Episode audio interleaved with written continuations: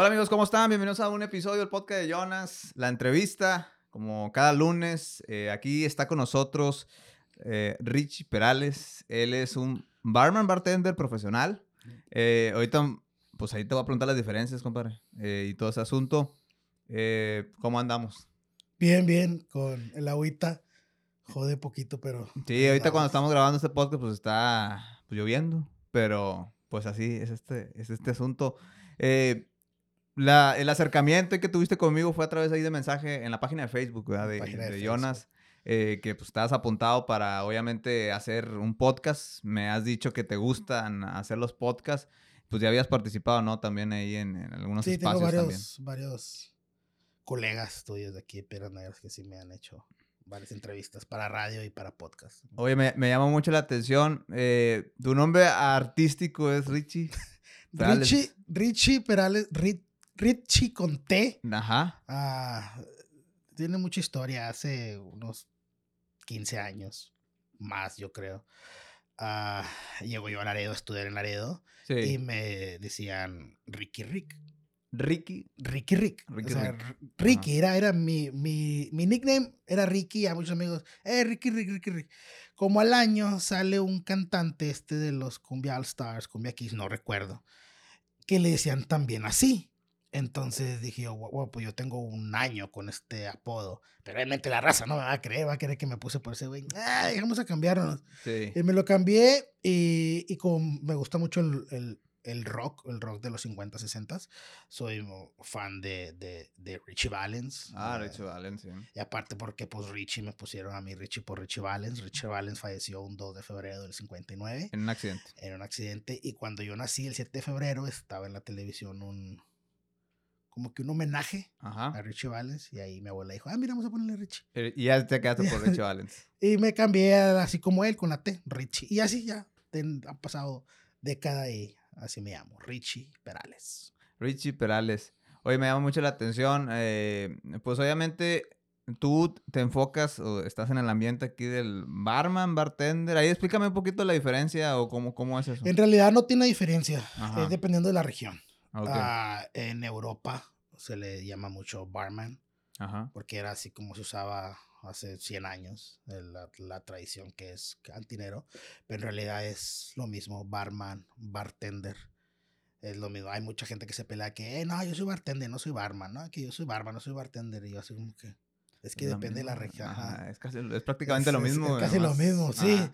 O un ejemplo, aquí en México, el albañil, ¿verdad? Que sabes que es el, el construction worker. Sí. Obviamente, allá en Francia no le dicen albañil, o sea, le, No, dicen, no. le dicen de otra forma, pero viene siendo lo mismo. Viene siendo Sí, lo sí, mismo. sí. sí. Son, son, son- significados ahí diferentes. Son ¿no? significados diferentes, pero barman y bartender es prácticamente lo mismo.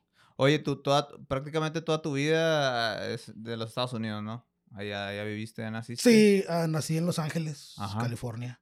Hace, en- a los, al año de nacido me trajeron para Piedras Negras. Ajá. y estuve aquí estudiando en Piedras Negras a primer año de kinder, a primero y segundo de primaria, y luego ya en el tercer año de primaria, que a partir como de los siete años, ocho años creo, Sí. fue cuando pagó el Paz, terminé mi high school en mi universidad en Laredo, y luego pues ya de ahí me empecé a agarrar trabajos, como cualquier estudiante part-time, me gustó mucho la barra, porque pues aparte yo era por, por, por el ingreso que, Sí. Que tienes.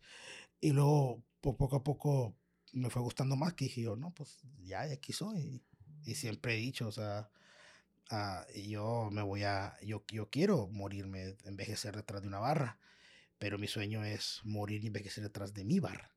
De, de tu barra. Ahorita, Ya. por ejemplo, tú tienes, o estás en, en proceso de tu bar o antro o ya tienes. Ya, bar? ya, ya tengo un bar aquí en Piedras Negras, tengo con él creo que unos cinco o seis meses, más, más o menos, ahí lo estamos echando a andar poco a poco. Oye, platico, bueno, eh, rebobinando un poquito, eh, tú, como, o sea, ¿cuál fue, tu- por qué te acercaste ahí a, a lo de la barra? ¿Por qué te llamó la atención eso? Eh, una, ¿Pedas o qué? una, me gusta el alcohol, creo. Ajá, ajá. Ah, me acerqué, como te explicaba, el ingreso era muy bueno. Sí. El ingreso era muy bueno. En aquel entonces yo llegué a Laredo teniendo 16 años. Unos meses antes de cumplir 17, aún era menor de edad. Ah, cumplo los 18 y a los 18 me meto a trabajar a, un bar que era lo más cercano en el centro de Laredo, que fue cuando dije, bueno, pues aquí me queda cerquitas, necesito un trabajo, necesito un trabajo, entonces dije, aquí voy, me voy a meter aquí. Estuve trabajando ahí creo que seis meses, me salí, ya no regresé, me vine para Piedras Negras en el 2010, eh, empecé a trabajar en Dubai Nightclub. Ah, Dubai. Aquí en el 2010. Para los que recordarán allá en la Uh, época. eh, ¡Uh! padrísimo. Ajá. Ah, lo reinauguramos a Glam en el 2011. Y en el 2012 decido salirme. Ah, me tomo un break y en el 13 es cuando me meto a trabajar para la CURS. Me fui para Aspen, para, para Colorado. Colorado. Estuve tra- tra- tra- trabajando en la CURS. En la CURS al poco tiempo me mandan para California, para San Francisco. Y pues lo demás es historia, desde el 2014 hasta la fecha. Bueno, ya tengo retirado, ya retirado, retirado, trabajando para mí, tengo como un año y medio. En febrero cumplo los dos años, más o menos. Oye, oye, por ejemplo, eh, hay una dualidad, ¿no? Y esto, esto lo entiende mucho la gente en frontera, pero la gente que nos ve en interior, tanto de los Estados Unidos así interior o de México, porque pues, nos ve aquí mucha gente, eh, pues nosotros por nuestras cuestiones culturales, económicas y por la cercanía de fronteras, pues, obviamente para nosotros ir a, a la ciudad de Golpaz es como ir al centro y viceversa, ¿no? De nuestra ciudad. Eso es, es cruzar. Sí, sí, pues uno, ah, Pues Un- lo ve así tan... uno que, que, que tiene la, la yo, yo, yo siempre he dicho, yo soy un mexicano más con la única suerte de haber nacido en sue- el suelo Sí. gabacho. O sea, yo no me considero un norteamericano, no me considero un, ni siquiera chicana. Mucha gente dice, Sí. bueno, tú eres chicano porque tienes tus raíces mexicanas. Pero pues, o sea, no, mi primer lenguaje es, es Español. el español. Ujú. Ah, eh, sí hablo el inglés perfecto. De hecho, si no me conocieran o si no me estuvieran viendo ahorita y si yo hablo en inglés, creerías tú que soy un gabacho porque lo hablo perfectamente al 100%. Sí, sí, porque... Pero no me gusta hablarlo. Ajá. Pero sí en cuestión de esto, lo que me preguntabas del centro, sí a nosotros es un poco más fácil. Oye, ¿qué, qué, qué vas a culpar? Bueno, eh, déjame voy. Y vas y cruzas como eh, Pedro por tu casa y vas y sales. Y el, y el, y quieras o no te abren puertas. Sí, pero la facilidad de tener dos ciudadanías. Las, eh, cuando pasó lo, lo del COVID, yo regresé a Piedras Negras en el COVID, en Ujú. el 2020. En marzo, de hecho, en San Francisco fue donde pegó, la primera ciudad donde pegó que nos cerraron todo. Me acuerdo que un 18 de marzo creo que yo volé para acá. Ujú. Ah, nos dijeron a nosotros en el trabajo, unos tres días antes de que cerraran la ciudad. Oye, ¿saben qué? Ah, pues vamos a cerrar por mm, dos semanas. Dos semanas, Dos decía. semanas el, el tiempo que le faltaba que terminara marzo, me dijo, y en abril ya Ujú. vemos. No, pues está bueno. Me regreso a la casa, al siguiente día, pues ya cerraron todo en San Francisco. A los tres días estaba viendo yo la televisión. Estaba Jorge Ramos ahí en San Francisco en Univision y diciendo que iban a cerrar todo el aeropuerto y todo. Y dije, no, güey, no me voy a quedar aquí. Estaba la ciudad militarizada y Parecía, Li- parecía escena de película. y li- literal, ah, yo vivía en ese entonces vivía en el centro de San Francisco, en un cuarto piso, te asomabas para afuera del, del balcón y mirabas a gente con trajes radioactivos. y- Hay muchas la cosas que no salieron en, en la, en la televisión de eso. Sí. Entonces tengo, entre mis amigos, uno de ellos trabajaba en, en- trabaja, trabaja para United Airlines. Y le marqué, le dije, Freddy, agárrame un vuelo, güey. Agárrame un vuelo, güey, de aquí a cualquier parte de México. Me agarró un vuelo para la Ciudad de México y me dijo nomás a ver cómo llegas al, al aeropuerto, porque no podíamos salir. Tengo otro amigo que trabajaba en Caring's Foods, trabajaba, en- repartía comida en hospitales, asilos de ancianos. Le dije, ¿sabes qué, güey? Ven por mí, sácame aquí y ya ven para el aeropuerto. Y ahí me agarró un traje, un uniforme de ellos, un gafete ahí. A la Y fue por mí al, a- al apartamento y... lo- porque él sí era trabajador, ¿cómo le dicen? Esencial. Esencial. Andaba, Él sí podía salir y andar an- en la calle. andaba en la calle y, y fue por mí a La Habana y, y fue mejor al aeropuerto y llegué aquí a Piedras Negras. Llegué a Eagle Pass. Bueno, no, llegué, llegué a Ciudad de México y lo vine a Piedras. Pues estaba viviendo en, en Eagle Pass cuando no sé quién fue, creo que el, el, el alcalde que está en entonces, Bres, creo que fue el que dijo que iba a cerrar la, frontera La frontera. la eh, frontera que, que, o sea, que no iba a dejar pasar a americanos y que mexicanos no iban a poder ir para allá. Y, ajá. y- y- Es- eh, pero eso fue impulsado por Donald Trump. Sí. En- en- entonces, pues sí, no podían cruzar y yo pues, fácilmente cruzo para acá, pues le saco mi pasaporte mexicano. Cruzo para allá, pues le saco mi pasaporte americano porque tengo los, los dos pasaportes. Sí. Es delito viajar en avión con, con dos pa- pasaportes, pero ah, puedo viajar yo con, con cualquiera porque pues soy aparte ciudadano mexicano. Sí.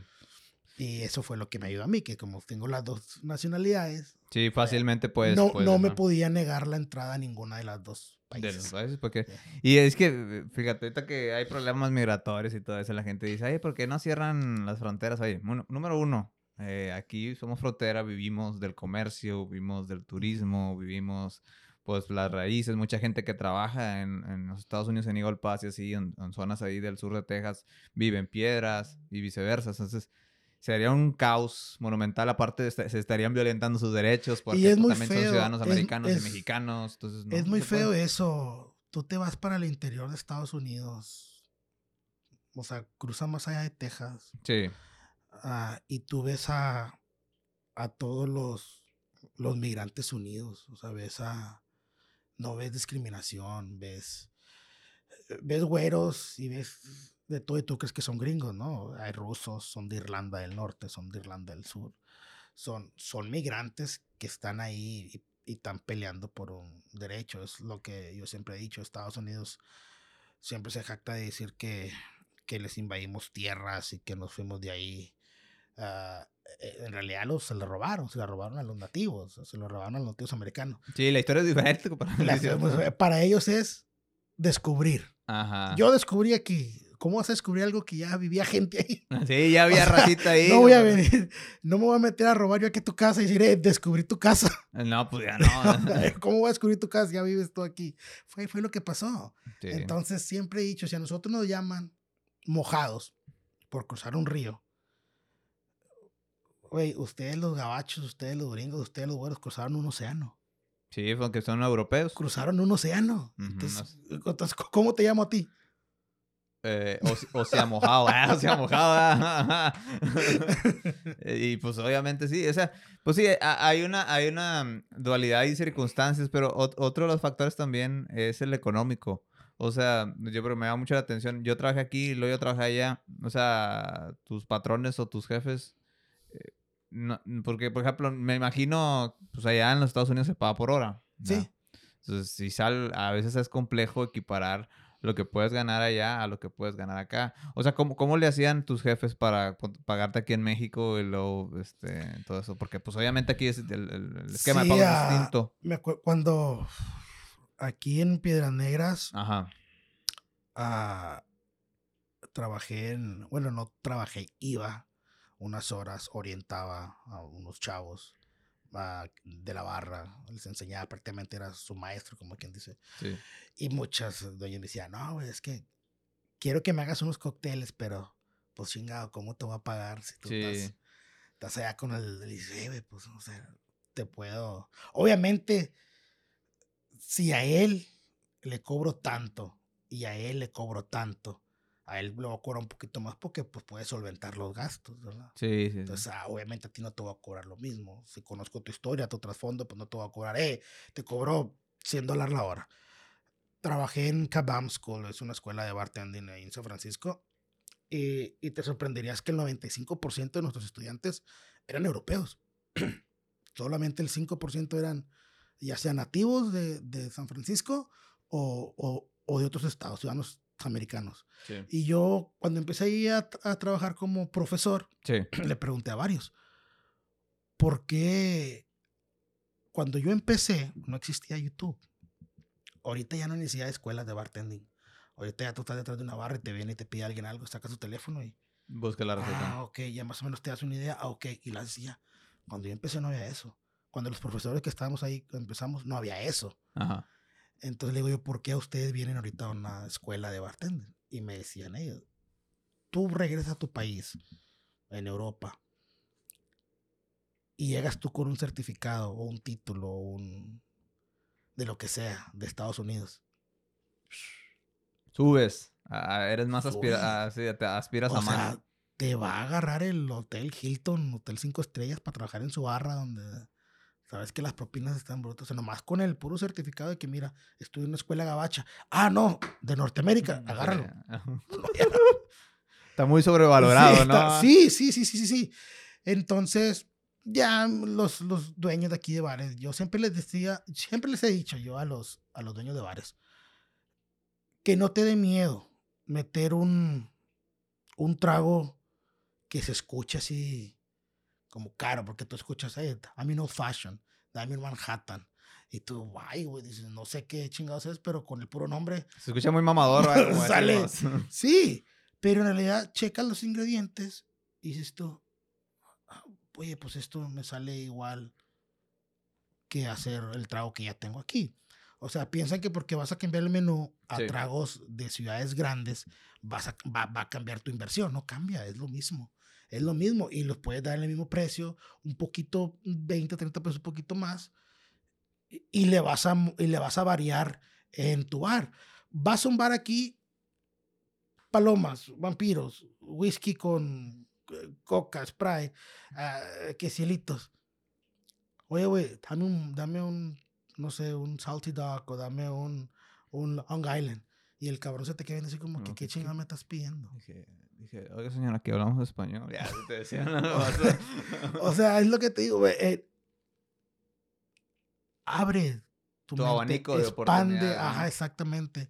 Y que no te dé miedo que porque, eh, güey, es que, no mames, ¿cómo voy a tener yo el mismo menú que tienen aquí al que tienen allá en, en Nueva York? Eh, se puede hacer, güey.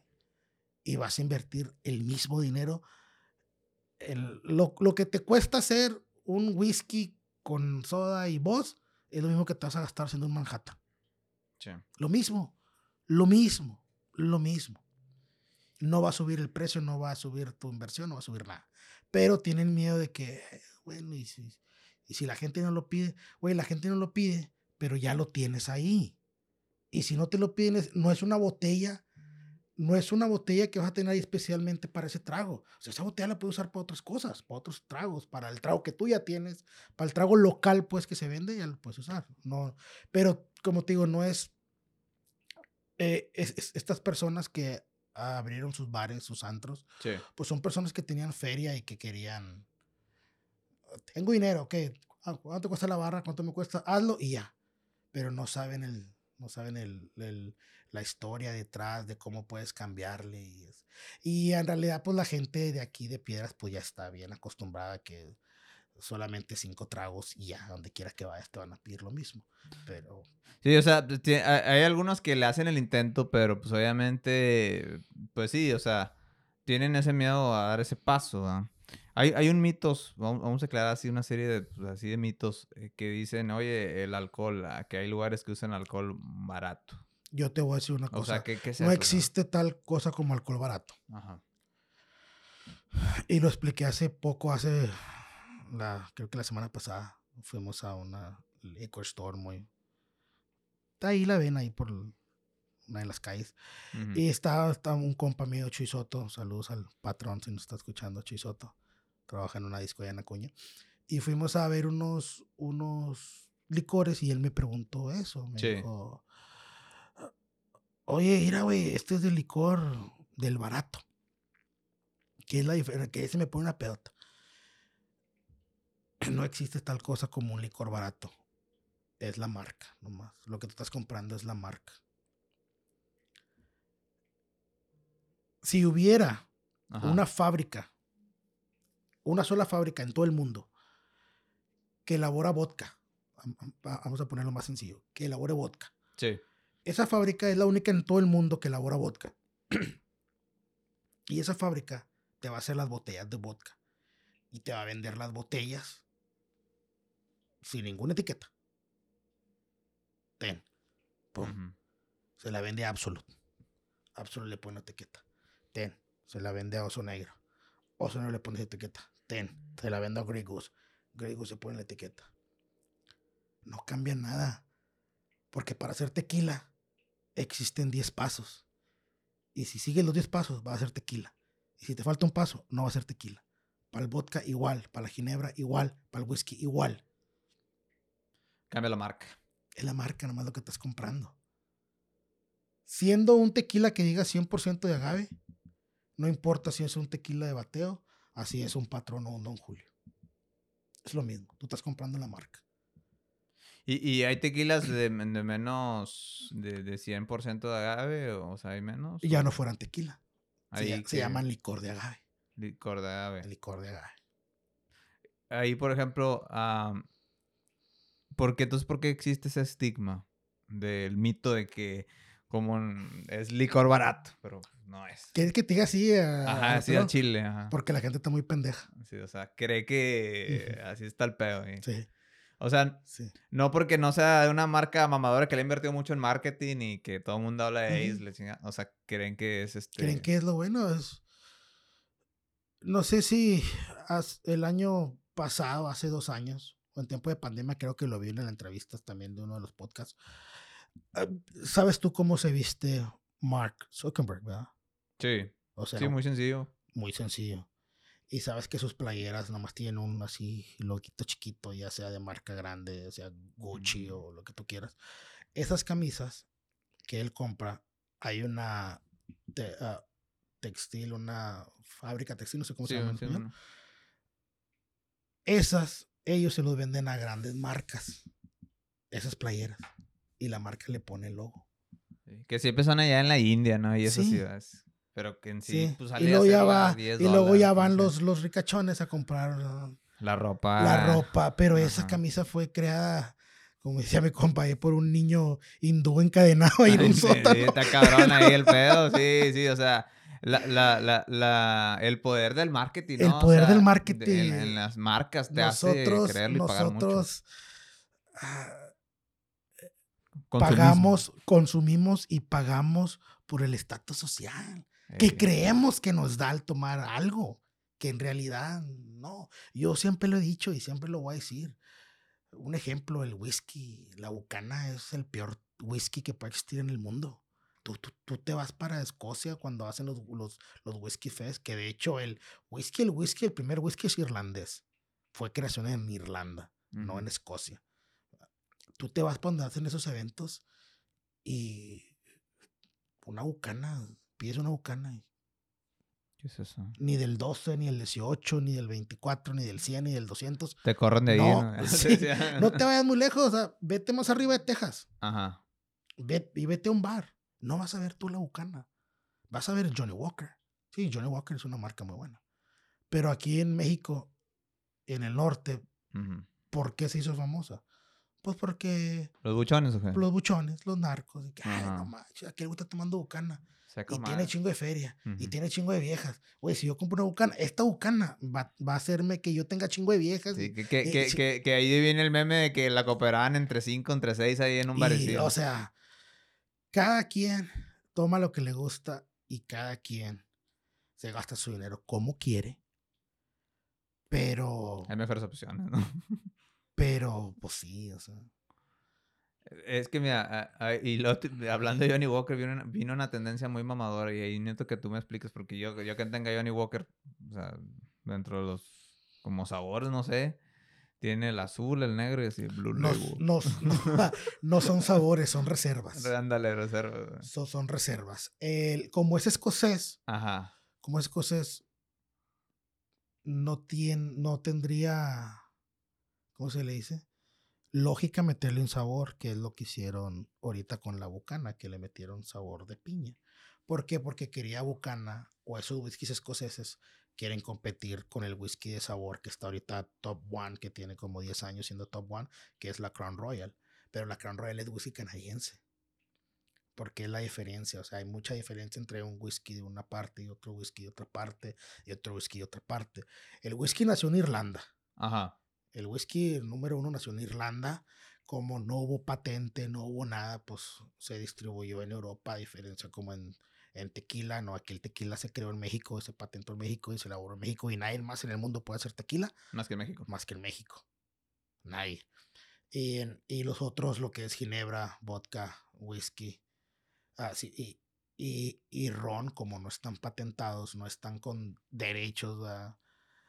Ah, pueden hacerlos en varias partes. Bueno, el whisky canadiense está hecho en, en barrica de roble de maple. Entonces ya viene, ese, ese whisky canadiense es Como dulcecito. dulcecito. Entonces sí, y al Crown Royal pues está el Double Black, está el que el Peach, que el Cherry, el Green Apple. Ay, sa- sacó sabores, pero porque el sabor ese que le estás agregando tú queda, se fusiona muy bien con ese whisky porque ya es dulcecito. Pero un whisky escocés, el whisky escocés es seco. Es seco, o sea, sabe a roble nomás y ya. Es lo que sabe, al alcohol con roble. Le metes tú un dulce a algo seco, y, ah, o sea, te va a dar un sabor. Al final, el, a- el aftertaste, como le llamamos, que te va a dar como que amargo. Como que. ah. Pero el whisky, ¿el whisky de qué se saca? ¿De dónde lo sacan? El whisky es alcohol. e- Es, alcohol con roble. O sea, alcohol. Anises, lleva anises, lleva, en dado caso, lleva a, a canela, a la raíz de un árbol, la raíz de una planta, que no recuerdo cómo se llama. O sea, pero, pero eso es, o sea, es alcohol, o sea, la palabra alcohol, o sea, es, Es alcohol. alcohol. Sí, sí. No, no, no alcohol como el que para No, no, no, yo sé que hay. pa curarte. Ajá. Eh, fermentas unos frutos, unas raíces, las- Ajá. las, fermentas y se hacen el, el, alcohol. El alcohol, ahí se el extrae y-. Ahí se extrae y luego ya la avientas a la barrica de roble, agarra su colorcito, de, ah, su colorcito ámbar y, y el saborcito es directamente del roble. El whisky canadiense pues es de maple, agarra, y el, y el americano, que es el bourbon, Ajá. ese sí es más estúpido de elaborar, o sea, porque de hecho, mira, no sé. ¿Por qué está estúpido de elaborar? A ver. A ver. El que ¿De qué estamos hablando ahorita? Que Estados Unidos roba, Ajá. roba mucho. O sea, Receta y todo. roba mucho. Eh, Estados Unidos no dice. Eh, robamos esto. Estados Unidos descubrimos esto. ¿verdad? Descubrimos lo, lo que transforma, lo transforma, ¿no? Ahí, Tiene, tiene. Estados Unidos tiene muchas, mucha historia en, en lo de los alcoholes y licores y cerveza. No, hombre, si no que tiene, que, que tiene, ¿cómo te diré yo? Polémicas ahí, pero las dos más grandes que tiene Estados Unidos es, el, es la polémica del whisky americano y de la Budweiser. La Budweiser es un plagio de una cerveza checa que se llama Czech Bar. Ah, en esa cervecera, en esa Czech Bar, trabajaba ah, uno de los dos propietarios o, fundadores de Anheuser-Busch. Ellos son los que crearon la Budweiser. Este cabrón trabajaba ahí como en los años 30 en esa cerveza, en, esa cervecera en República Checa. Se va de, de República Checa, viene a Estados Unidos, invierte un billete junto con su, su otro colaborador y crean la cervecera Anheuser-Busch. Y su cerveza número uno era la Budweiser. Hace unos Y, ay, nueve y- y- años. y- y luego supe que, que le cambiaron la receta, ¿no? Porque antes era pesada. no, era la misma, le cambiaron el nombre. Por eso por un año, un año y medio, ya no se llamaba Budweiser, se cambiaba a Ameri- se llamaba American Beer. American Beer, ok. ok. a- American Beer porque estaba ese pedo. Bueno, 80 años después, 90 años después, casi los 100 años después, la familia de los que se quedaron con la cervecera checa Ujú. demandan a los sobrevivientes familiares de Anheuser-Busch. Oye, güey, ¿qué onda? Tu, tu tatara tatarabuelo le robó a mi tata tatarabuelo la receta. ¿Qué onda, güey? No, Peleas por la receta pa, del abuelo en vez de sí. las terrenos. Sí, exactamente. Papá, no, que sí, que no, que no. Esto se dice que empezó desde los 40, pero ya con, con esto de, de la tecnología, ya pues mucha gente nos dimos cuenta del trasfondo que viene peleando de años, no era hace poquito. Se, Sí. se salió a la luz en el 15, 16 por ahí, pero tiene décadas peleando. Entonces se dio a la luz hasta que a, a Shake Bar gana, gana momentáneamente y, y, y, y Budweiser como para contraatacar, ¿verdad? Como para decir, chingada madre, no queremos perder gente porque pues ya nos descubrieron que es un robo. Vamos a cambiar el nombre y usaron mucho el eslogan y usaron mucho el marketing de American Beer, que es 100% americana. No, no es lo que estás viendo en la televisión, que se lo robaron allá en República Checa. Sí, en realidad, ah, en realidad así fue. Y Ajá. por un año y medio no se puede llamar Budweiser. Y que le cambiaron la receta, no le cambiaron ni chingada madre, se quedó igual. Es la Budweiser, la Budweiser. En esos tiempos, ¿has, has probado tú ya la cerveza, la Natural Light?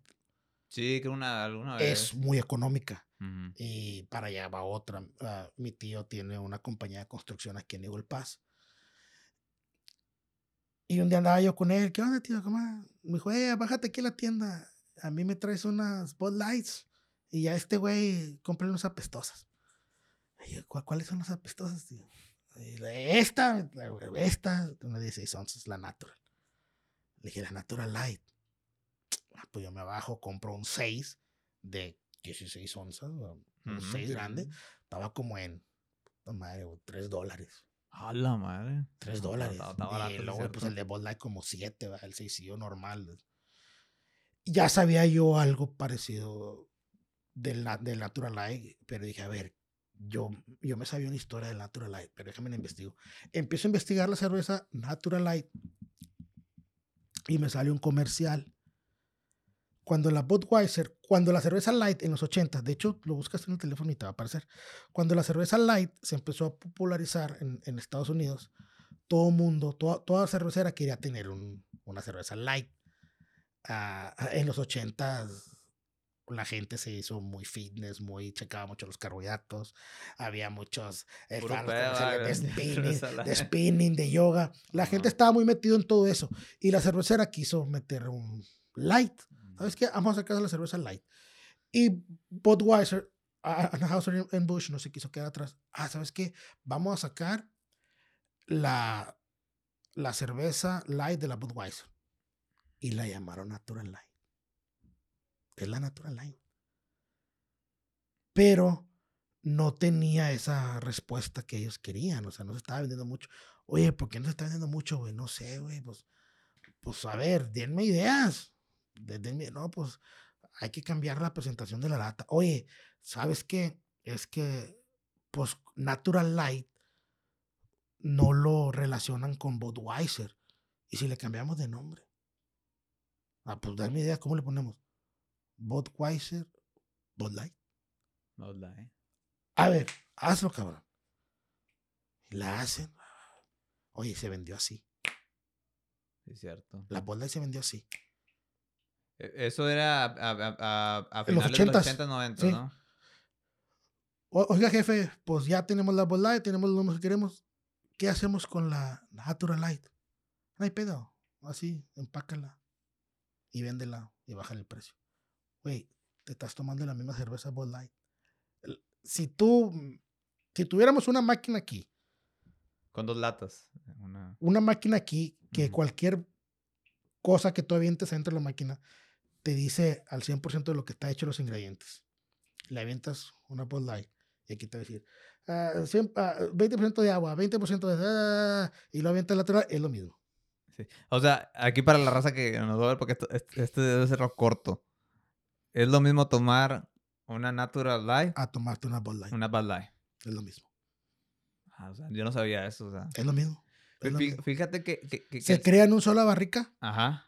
se crea en la barrica y como cómicamente o piensa tú como una caricatura que va un vato y llena una botellita de Bud Light y luego va el otro mismo y el mismo llena una de Natural Light. Lo mismo. Es algo muy pendejo, ¿no? Es lo mismo, sí. Pero es consumismo. Sí. O sea, porque te están vendiendo la idea de la natural está más barata, pero para, para no malversar la marca y para también seguir vendiendo, pues la Sí. Bud Light pues te mantiene a un precio Sí. estable, pero es Bud ¿Y Light. qué haces cuando tú vas a una fiesta y estás tú parado en un rinconcito y todos están con Bud Light? Los, los, Ujú. los finos, ¿verdad? Sup- Suponer. Están los finos tomando su Bud Light. Y luego lle- llegas tú con tu latita de 6 onzas envuelta en periódico de Natural Light y, y te van a decir, es pinche vato naco, mira, Sí. pinche sí. pobre, mira lo que está tomando. Te desclasifican ahí. te desclasifican. ah. Entonces, es lo que tú, vuelvo a lo mismo. El ser humano paga por el estatus social que piensa que el producto le va a acarrear o le va a tener o lo va a meter a ese círculo social. Bueno, Cuando es lo mismo, Cuando es lo mismo. pero con otro nombre. Pero con otro nombre, exactamente, es lo mismo. Oye, fíjate que hablando de la, de la historia de la cerveza, eh, antes la cerveza era muy difícil de procesar y así, y luego nació la, la, la cerveza lager, la, Ah, americana, la que es la que cerveza- conocemos hoy en día. La cerveza está compuesta. ¿Cómo te lo puedo decir en español más fácil? Ah, dos tipos de cerveza existen nomás en todo el mundo. Sí. Que son las ales, A-L-E-S, ales, Ujú. ales, y están las lagers. Las lagers. no más. Después de ahí se divide en tipos. La ales, tienes porters, tienes stouts, tienes IPAs, tienes a double IPAs, tienes hazels, tienes smokes. Tienes como 11 tipos de ales. Y la lager solamente se divide en lights, sidras y... ¿Ultra entra o no? Es que es, ultra es... es, es también, también es, marca, Es marca. No, esta no es un procesamiento. No es procesamiento, no, ah, es nada más marca. Uh, lagers nomás tiene uh, sidras, sidras lights. Ay, ¿cuál era la otra? No, no recuerdo, pero nomás tres. O sea, nomás de, de la lager nomás puedes sacar tres estilos. Y de las ales puedes sacar un sinfín. Colch, IPA, Porters, Stouts. Todo eso y, sale de ahí. ¿Y cuál se comercializa más? La Lager. La Lager. En los Estados Unidos. La Lager. En los Estados Unidos. Ahorita en Estados Unidos, unos 10 años para la fecha, se están abriendo mucho a lo artesanal, que son los ales. Otra cosa, los ales no los puedes hacer industrialmente. O sea, tienen que ser artesanalmente. Y las lagers son industriales. O sea, las lagers sí. Por eso se mueven mucho porque la corona, muchos que no saben por qué la corona sabe diferente a, a la tecate, a la tecate roja, vamos. No vamos a hablar de lights. Tomas una corona extra, que es una lager, 100% lager, y tomas una tecate roja, que es una 100% lager. Y las pruebas dice, sabe medio, medio rarito. ¿Por qué? Por qué la corona sabe y huele como a que así como que un poco más fuerte por el químico que tiene. La corona como es mundialmente distribuida para muchas partes, la cerveza no puede pasar de caliente a frío, caliente y frío, porque se echa a perder.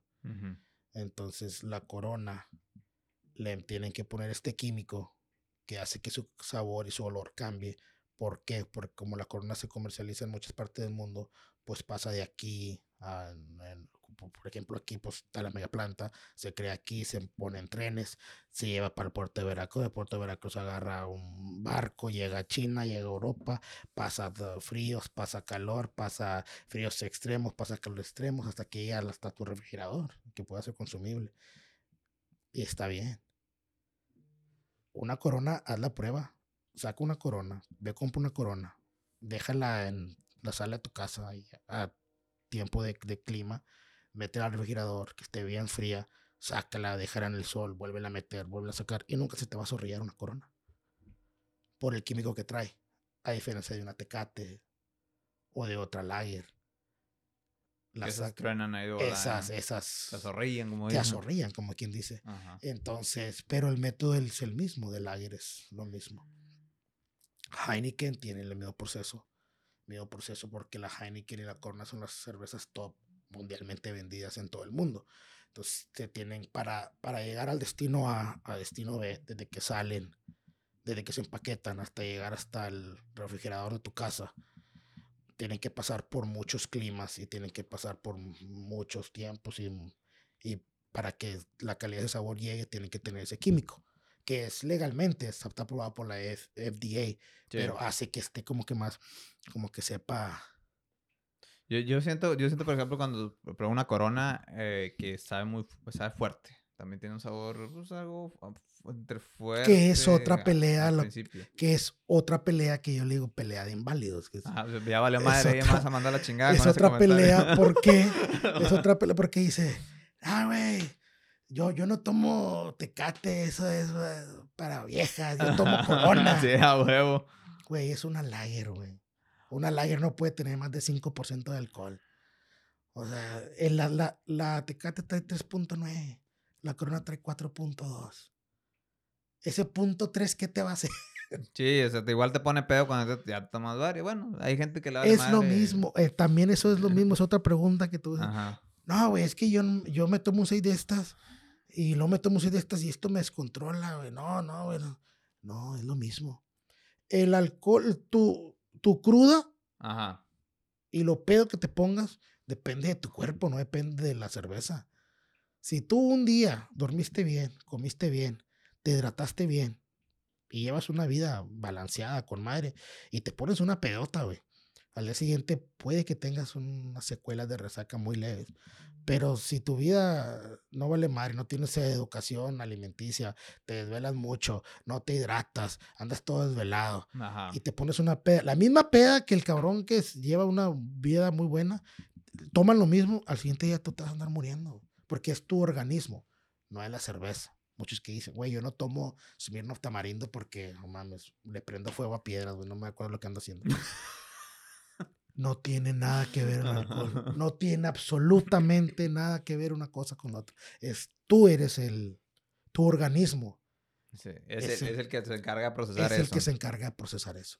Oye, hay una, hay una cuestión ahí, digo, no somos médicos, pero pues a lo mejor ahí- ahí tienes experiencia eh, de que, por ejemplo, cuando tú ingieres alcohol, alguna bebida con alcohol, tienes que dejar pasar cierto tiempo para que no te pongas tan borracho. O digo, ayudarle al organismo ¿va? para que pueda procesar el alcohol. Es que, pues, como dicen, o sea, todo con medida, nada con exceso. Sí. Es lo mismo. Si tú, si tú pides una orden de tacos, que son seis tacos, y tienes hambre, tienes chingo de hambre, tú puedes durar dos horas con esa orden de tacos. Estás viendo la televisión, ay, te comes un taquito. Ay, te comes otro taquito.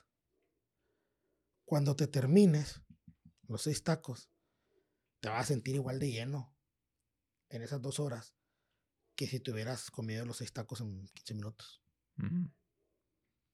Es lo mismo con el alcohol. Si tú te avientas un 6 en media hora, güey, pues te vas a poner más rápido, no más pedo. Sí.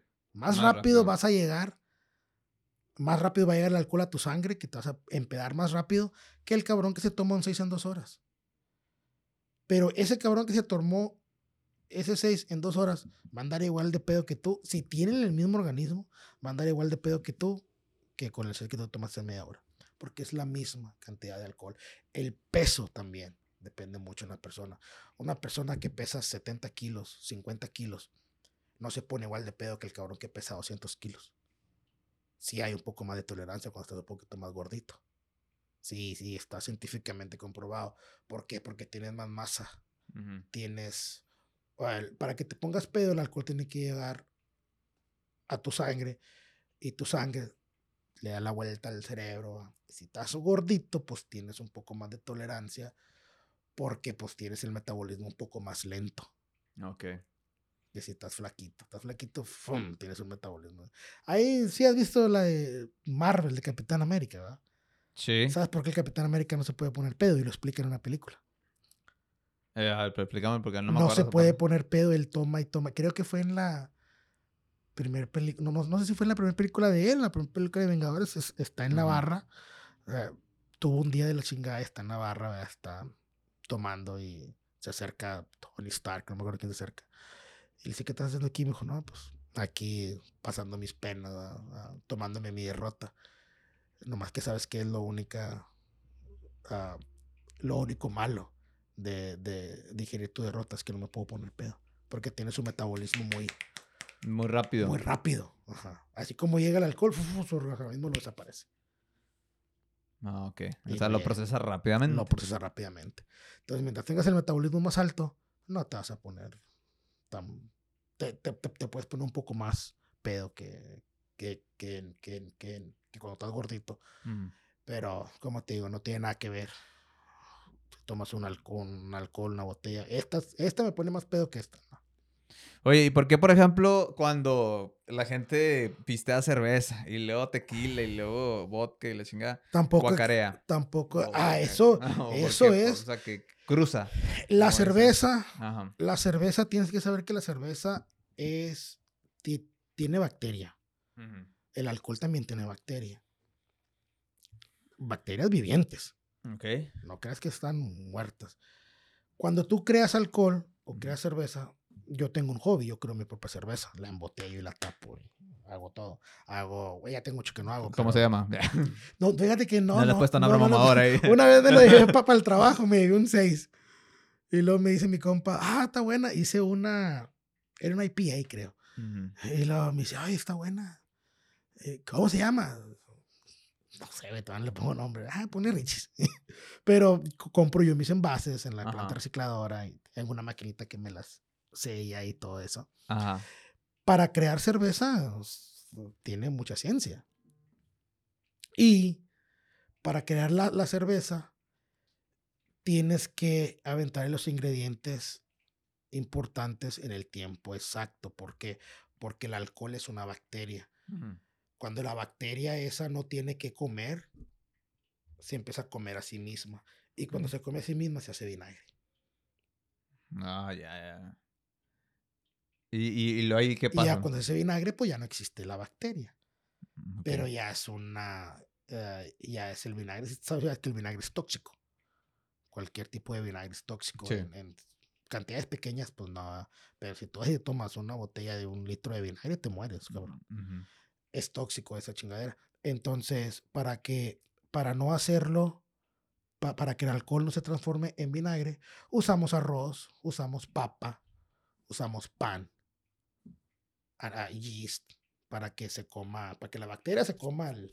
Sí, porque la, la, la, la Bud Light tiene arroz. La Bud Light. Ajá, tiene arroz. Tiene arroz. Entonces, como te digo, todo eso es, es una bacteria. ¿Por qué vomitan? Pues no soy científico, pero pues creo, creo que, que, no tiene mucha ciencia explicarlo si le estás aventando de una bacteria a tu cuerpo, luego de otra bacteria y luego de otros componentes, pues imagínate, llegas a una indigestión, no es que te causas, te, te indigestas con cualquier cosa, también como te expliqué ahorita con la comida, no vomitas porque te cruzas, vomitas porque ya tu estómago no tiene capacidad, chingate tres, cuatro docenas de tacos para que veas lo que te va a pasar, vas a vomitar, y no vas a vomitar porque andas pedo, vas, a vomitar porque ya estás hasta Vas a vomitar porque andas hasta el tronco. Entonces vas a liberar eso. Y luego aparte con lo mareado, pues es otro, es otro, otra ah, cosa que te va a hacer que vomites. Y a extremos ya muy, muy cabrones, pues ya te intoxicas también con la congestión alcohólica. La congestión alcohólica ah, es porque eh, tu cerebro no puede procesar el alcohol tan, tan, tan así, tan, tan rápido y empieza a mandar señales a otros órganos del cuerpo donde eh, algo está valiendo madres. Puedes dejar de respirar, Ah, tu estómago puede volver la comida, te puede broncoaspirar, pueden pasar muchas cosas. Tu hígado de 100 a 0 se puede apagar, el páncreas, esas son las congestiones alcohólicas.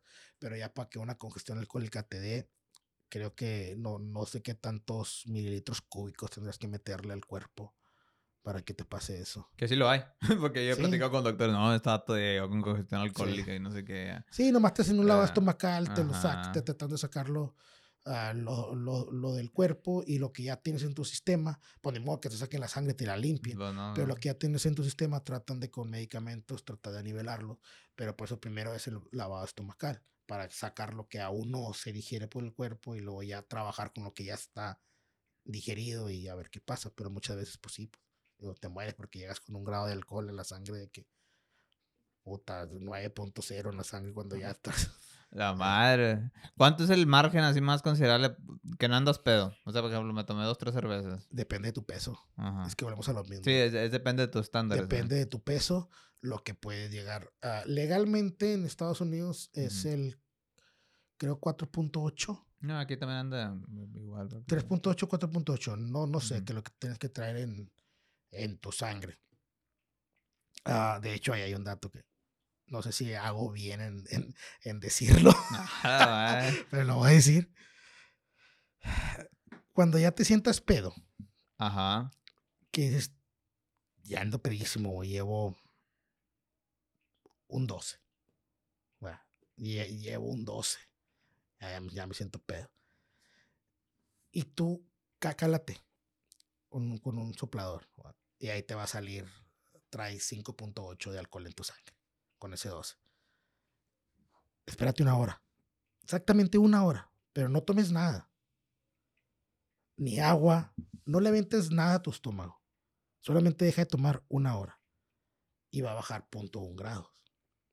Baja porque está procesando el organismo. procesando el organismo. Y como no tienes nada en la panza, tus ácidos estomacales están enfocados en digerir el alcohol y mandarlo al, al, hígado, que el hígado es que se lo procesa y como no tienen nada, pum, pum, está trabajando al 100.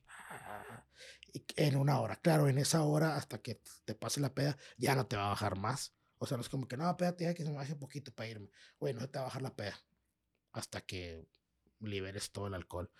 Eh, pero en una hora es el tiempo límite para que se te baje un punto y puedas legalmente andar en las calles. Legalmente, pero tu cerebro sigue, sigue andando. Sí, porque te puede hacer cagar. O sea, no, no reaccionas bien. Se dice que ese 1.0 es el alcohol que traes en el exófago. Al momento de. Mm. O sea, pero en sí en la sangre aún no lo traes todo. Y ya cuando tienes una hora de que no le metes nada, se va, se digiere, trata de repetir. Muchos toman alka-seltzer y todo para que le salga más ese punto cero para poder manejar legalmente. Y, y, así pues ya la haces. Y hay gente que le plana la madre y se va así. No, no, me hagan caso, no que es bueno manejar y tomar y manejar. Oye, eh, ahí por ejemplo, en lo que es la cuestión ya de la, de la barra otra vez, eh, de tu experiencia cuando trabajabas, alguna anécdota, anecdotario ahí que tengas ahí de gente, porque te topas de gente de todo tipo. Tengo muchas, especialmente los europeos son los más. Una, vez entré al baño. De hecho, por, ahí lo subí, me acaba de salir en mis historias, mis recuerdos hace poco. Ajá. Entré yo a un, al baño y encontré. El baño está un baño de unos 3x3. Sí. Ahí en el baño, pues había un espacio donde metíamos los barriles vacíos de cerveza, de 20 litros. Que habían como seis ahí, güey, bien acomodaditos.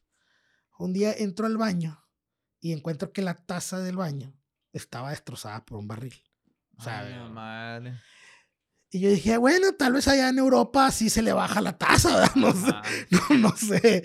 De repente no le quiero flochar, pero va, lo desmadro con un barril. estaba, completamente desmadrada la taza con un barril de cerveza. Vacío, pero pues está lo suficientemente pesado como para desmadrarle la, la taza. Esa fue una. Otra. ¿Cómo de qué tipo? No, lo que sea, lo que digas a su puta madre en barra, perreando, este, diciendo cosas, un bate que se agarra chingazos, lo que sea, Chingazos, fíjate que no me tocó. No. No me tocó. Uh, no, no es por estereotipar, ¿verdad? Pero en, en, en, el bar donde yo trabajaba en San Francisco, solamente el 0.000005 eran latinos, o sea. Mm. No es por decir que los latinos somos los más broncudos, pero. ya, traen la nariz. Somos, somos los más mala copa. Ya, ya traen la nariz inflada después de videos de videos. Exactamente. Ya están a agarrar chingados. Sí, sí, no. Acá mirabas gente bailando que se metía a la pista. Donde yo trabajaba en un sports bar, no era tanto nightclub. De hecho, le bajé. Cuando empecé yo a trabajar en la barra, sí, empecé en nightclubs. Madre, trabajaba 8 o 9 horas para arriba y para abajo. Y luego le bajé a Sports Bar porque pues ya no podía tanto desvelar. Es que se va cansando el caballo. Yo ahorita, el último, antes de retirarme, yo trabajaba en un restaurante. O sea, le bajé así de que chinga. Madre. ahorita si me dices, Rich, si te vas a ir a trabajar al bar donde yo empecé, oh, sí lo puedo hacer. Un fin de semana sí. Pero hacer eso constantemente por años, por días, no lo voy a poder. Por eso le bajé. Y tengo 33 años. Y digo, bueno, no es lo mismo, cabrón. no, no es lo mismo, ya se cansa el caballo. No, es lo mismo. Yo, yo trabajé 10 años seguida de 4 a 4. De 4 de la tarde a 4 de la mañana. Por, hace eso por 10 años seguido. No. 5 días a la semana. Te carcomen, cabrón. no, te va a matar. Y luego, aparte de eso, eran 8 shots diarios. 8 cervezas de 16 onzas. Porque cada hora, suponer, yo me tomaba una cerveza y un shot. Trabajando cerveza y un shot. Ah, cabrón, Hace eso por sí. De hecho, como en el 2018, 2019, como en el 18, yo tomaba tres meses y los tres meses no. Y los tres meses sí y los tres meses no. ¿Por qué? Porque pues, me, me, me, empezaba a cuidar también, porque si oh, no mames. Pues". Se me ha cocinado el hígado. Sí, sí, porque eran, eran tú, yo no lo sentía, no me ponía pedo, porque estás haciendo eso en, en todo, tu, en todo tu horario de ocho horas. O sea, que ya estábamos todos trabajando, los bartenders, ¿qué? Shot, sí, shot, un trago de cerveza, y, no lo sientes. Pero tomas todos los días, ya. Ya, ya prácticamente puedes decir que caes en alcoholismo. Se puede decir, no dependo de, porque pues no, yo no dependía del alcohol. No, hasta la fecha nunca dependí del alcohol. Ajá. Que decir, ay, güey. O sea, que yo esté en mi casa, que esté en mi casa yo solo, supongamos, estoy en mi casa yo solo, no haciendo ni chingada madre, viendo la tele. Ay, déjame me hago un trago. Déjame me hago esto. O que ya te pongas pedo en tu casa sin razón aparente. Eso es ya ser un alcoholismo. Sí, sí. Pero si eres ya que más social, que voy a ir a ver un juego, que me voy a juntar con mis compas, ok, un traguito, bueno, eso pasa. Pero ya la persona que, que se levanta y le da un trago. Bueno, Que se anda, ma- Bueno, no. que se anda mamando Bueno, todos los días. ahí ya. está mi amigo José Guajardo. De hecho, cu- cuando lo subas, va a comentar, porque sé que va a comentar Sí, iba a esto. decir este vato. Va a comentar, va a decir, este vato, estás- eh, te equivocas, eres un mentiroso. Ujú. Teníamos un evento y este güey, mi amigo José Guajardo, Ajá. llega a la casa a las 11 de la mañana. ¡Eh, güey! Le dice mi trabajador, ah, está dentro, pásale, está en su cuarto. Y entra José. Güey, no mames, güey, tenemos que estar allá. Está, está bueno, me levanto, yo me siento, mi mesita de, de en un lado tenía, no lo tengo, porque puedo decir, no, entonces eres un alcohólico, porque estaba ahí. Tenía una botella de tequila, güey, no sé Ajá. por qué, güey, no sé por qué la tenía ahí. Me levanto, me siento, eh, güey, vamos a ir a decir, güey, ahorita déjame baño, dar un shot. Y se me caen de mi dice, güey, son las 11 de la mañana. La verga, güey. Le dije, güey, pues se me antojó un trago. güey. Sí, es- eh, para mí es como agua a veces. A veces. Y hace también hace unos meses fue único que me mandó un meme, no recuerdo, ahí en Facebook y me etiquetó y me puso, este cabrón es el único cabrón que yo conozco, que es así como se levanta de su cama, se levantó haciendo un shot. Y no creas que andaba crudo o andaba pedo. O sea, en la noche anterior me dormí. Normal. sí. Normalmente, ajá, como cualquier noche. Y me desperté y me desperté bien. Y, y le di un trago al tequila y vámonos, al día. Pero sí, puede llegar a un, a un tipo de alcoholismo. Sin darte cuenta, sin ¿no? darte cuenta. Pero yo, Indirectamente. sí. De hecho, siempre he dicho que mi primer matrimonio fracasó, no por el alcohol, pero por mi exceso de trabajo. O sea, de- de- ¿estuviste casado? Sí, ahorita ya es mi segundo Matrimonio. ma- matrimonio, ajá. Mi primer matrimonio, como te digo, yo trabajaba de 4 a 4. De 4 de la tarde. No, pues sí. Cuatro de la mañana. Estaba brutal. De miércoles a domingo. Descansaba lunes y martes. Salía el domingo a las 4 de la mañana. En lo que llegaba a mi casa. Iba al baño, comía, me bañaba y me dormía. Venía durmiendo como a las 6, ¿verdad?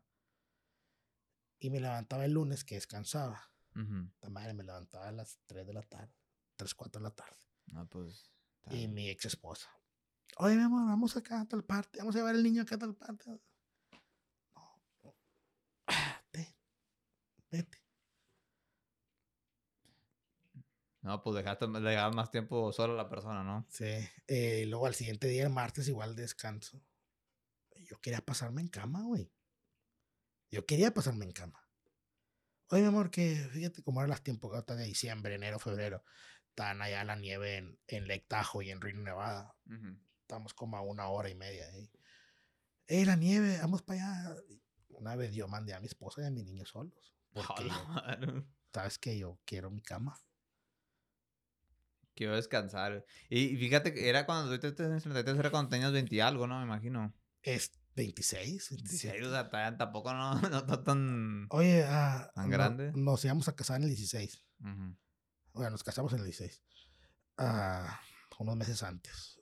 Oye, mi amor, vamos a recoger a mi, mi traje de novia a Los Ángeles. No, vete. Quiero descansar. La mandé sola. Ya, ya, había red, ya había red flag güey, por parte de... parte Sí, y hasta que ella habló conmigo un día, pues me dijo, ¿sabes qué, cabrón? Pues, Qué no mames, me la paso sola todos los días porque estás trabajando y luego en tus descansos salgo a pasear sola porque tú estás dormido. ¿Qué onda? No, pues está bueno, mira. Llegamos a un, acuerdo. a un acuerdo. O descanso, o me la paso en cama lunes y martes. Cualquiera de los dos días. Pues puedo elegir. Me dijo, mira, puedes elegir.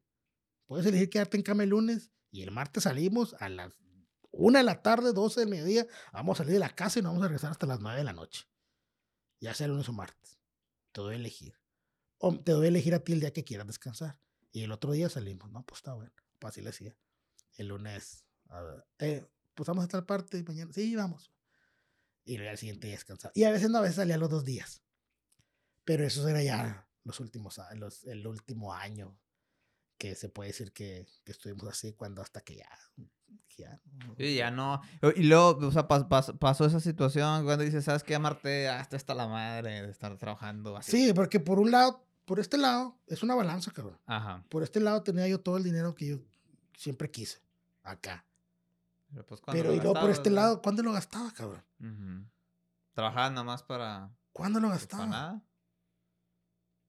Entonces tienes todo el dinero del mundo y no tienes el tiempo para gastarlo. Sí, pues, está, está cabrón ahí. Era así, era. No, era, no, no, no, no me da tiempo de nada. Eh, y, y sí, o sea, to- todo, todo bien. Después de que me, yo, yo me di cuenta de esto, después de que ya mi matrimonio ya nos habíamos separado, Ujú. que empiezas a analizar las cosas, ay, dices, Me estaba mamando. ¿por güey. qué? Y yo me ponía así a pensar, dije, no, sí, sí me pasa. sí, sí, Sí. sí que, me que- quedo- que cuando andas allá en la taza, en, en la taza del baño, güey, así haciendo reflexión, güey. ¿Cómo se te acaba? Cuando se te acaba la pila en el celular, que, Ajá, no, que no que- tienes nada que hacer. Y, ah, yo dije, güey. yo, ¿cómo- cómo- ¿cómo se dice? Ah, reconocí Ajá. que mi trabajo tuvo mucho que ver. Por eso yo les digo a todos que están empleando trabajo, es bonito querer una empresa, sí, sí es bonito, pero la empresa no va a hacer por ti nada. Así que tú nomás trabaja lo que tienes que trabajar a, tu salario que te están dando. Nunca des el plus. En una empresa nunca des el plus. Nunca, nunca lo des. Porque tú te mueres ahorita, cabrón. Sí. Y mañana ya está otro güey. Intentando dar el plus. También. Sí. Entonces, ok, trabajas de 4 a 4, sí. Tienes mu- mucho dinero y para lo que quieras. Por eso yo les digo a toda la gente también, trabaja tus 20 y trabaja tus 30 para que disfrutes tus 40. Y, y bueno, tú trabajabas de 4 a 4. eh, pues yo sí le hago el cálculo a la O sea, excediste de las 40 horas, ¿no? Ya todo lo demás era. Este. Sí, extra. cerrábamos a las 2 de aquí a que limpiáramos. Creo que yo ahí, ah, en ese entonces, ¿verdad? del 2014 al 2020, en esos seis años, yo era el que más ganaba. Yo era el que más ganaba. Porque yo era el único full time. Éramos unos 14 bartenders. Muchos hacían otras cosas y trabajaban en ese bar como part-time. De hecho, trabajaba, trabajé, no sé si aún está ahí, ah, Stuart, Broca Stewart, corrió para alcalde de San Francisco y trabajaba conmigo en la barra. A la madre. Sí. Entonces hacían otras, otras cosas, iban ahí al bar como tiempo, pero yo era el que estaba ahí siempre, 4-4, 4-4, 4-4. Era mi full time, mi full time.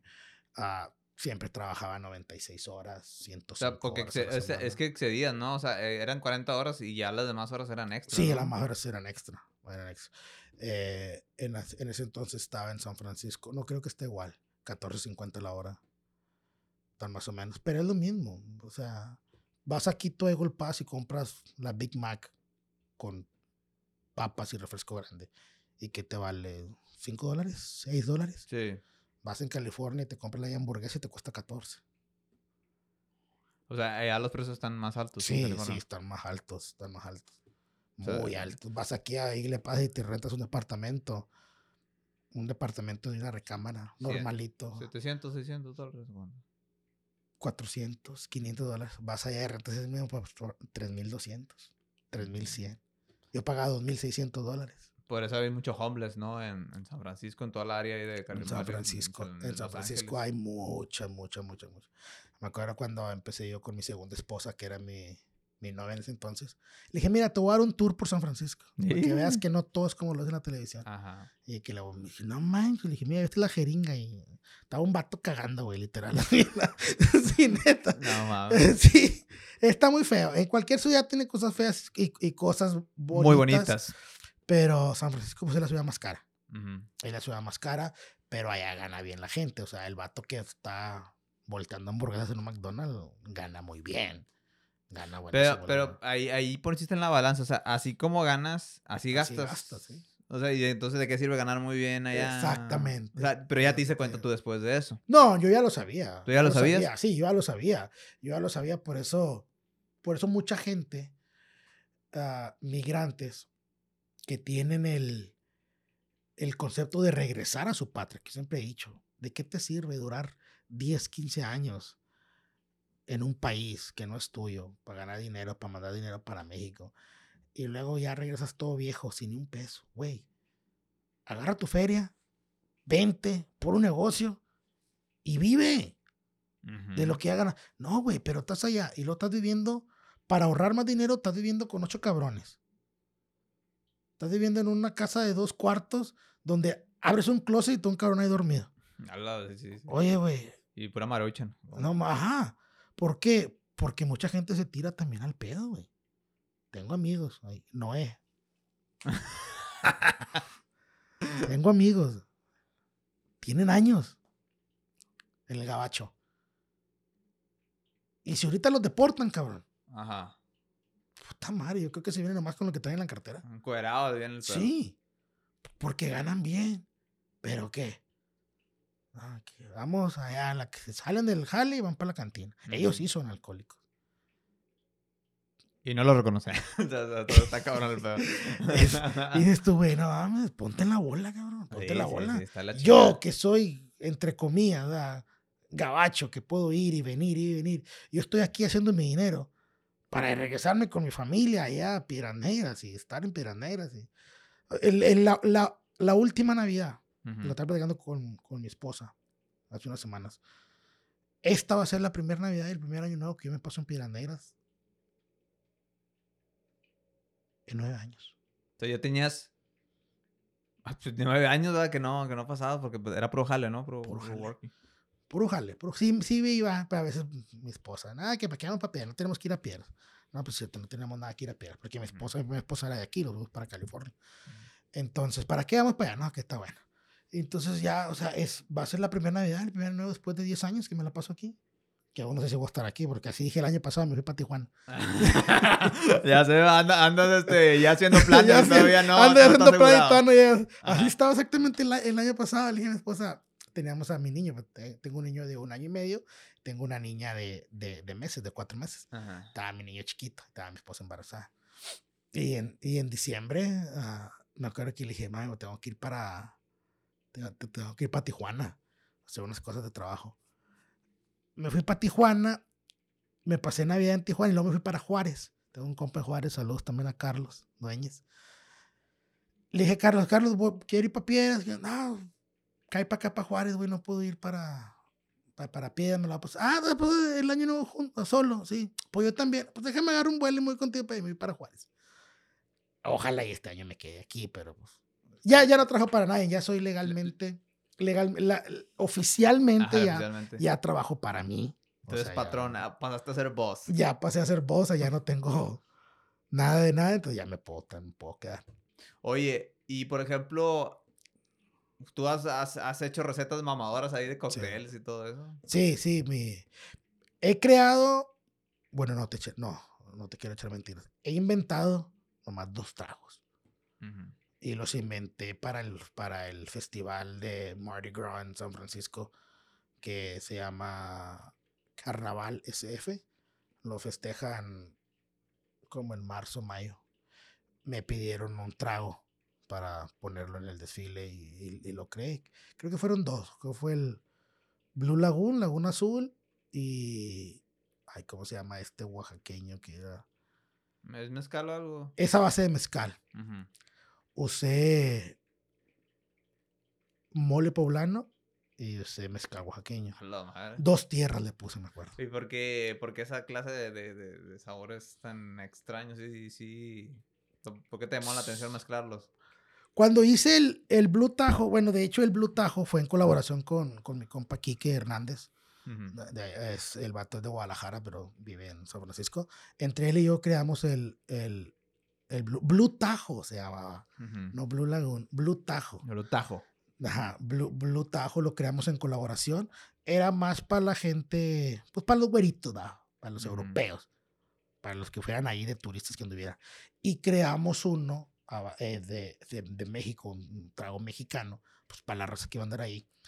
Y me acuerdo que estábamos ahí en el laboratorio, como que no sé, ahí en, en la barra. Y veo yo que en la repisa teníamos unos extractos de varias cosas. Y entre ese le dije, a ver, pa, pásame los extractos. Y veo que está un extracto de mole. Dije, yo, ese extracto de mole, esta madre, lo probé. Sí, sabía mole. Una gotita te da mucho sabor. Y dije, ¿sabes qué, güey? Vamos a hacer un trago con esta madre. Pues a ver.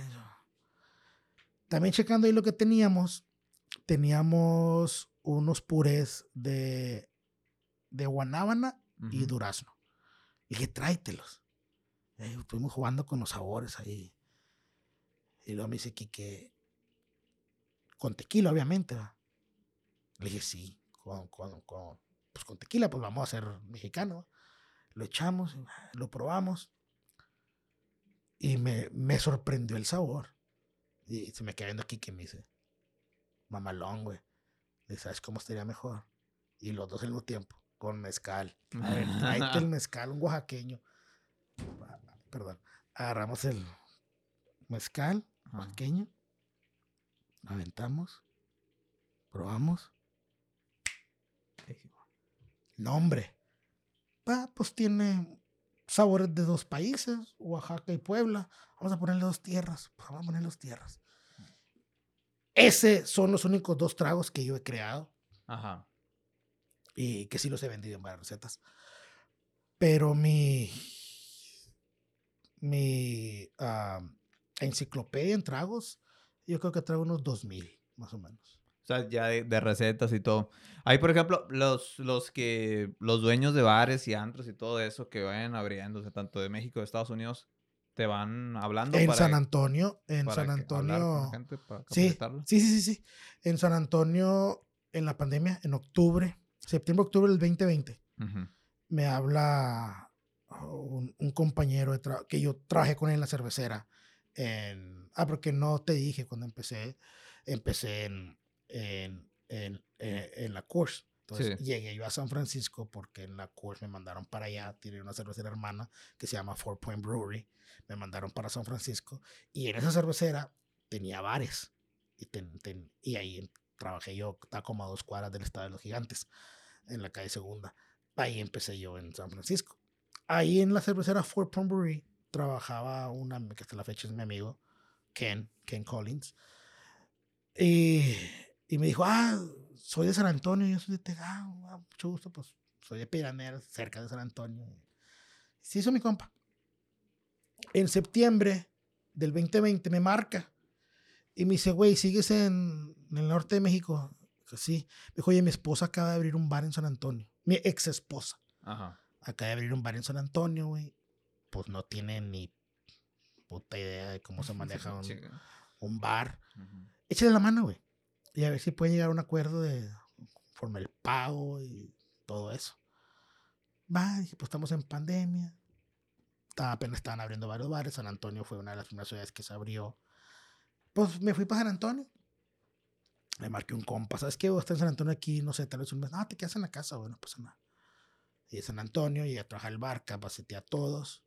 Y en diciembre exactamente, en diciembre de hace tres años, también, y me acaba de salir mis historias de la semana pasada, estaba trabajando yo, ya tenía dos meses ahí. Y luego me dice uh, Miss Toya, se, llama Toya. Toya Taylor. Me dice Miss Toya, Richie, ¿puedes venir? Te, te invito a comer mañana. Frente estaba un restaurantito de comida mexicana te invito a comer mañana. Hay que platicar, pero si bien seria. A la de día mucha emoción, mucha emoción. Sí, oh, chingada, madre. No, pues, no, pues, ah. Siguiente día fui. Acabamos de comer y me dijo. ¿Qué tengo que hacer para que te quedes aquí conmigo? Porque yo me iba a regresar para California. En enero me regresaba yo porque en enero ya abría San Francisco del 2021. Y le dije, chinga, madre. Esas decisiones difíciles. Le dije, mire,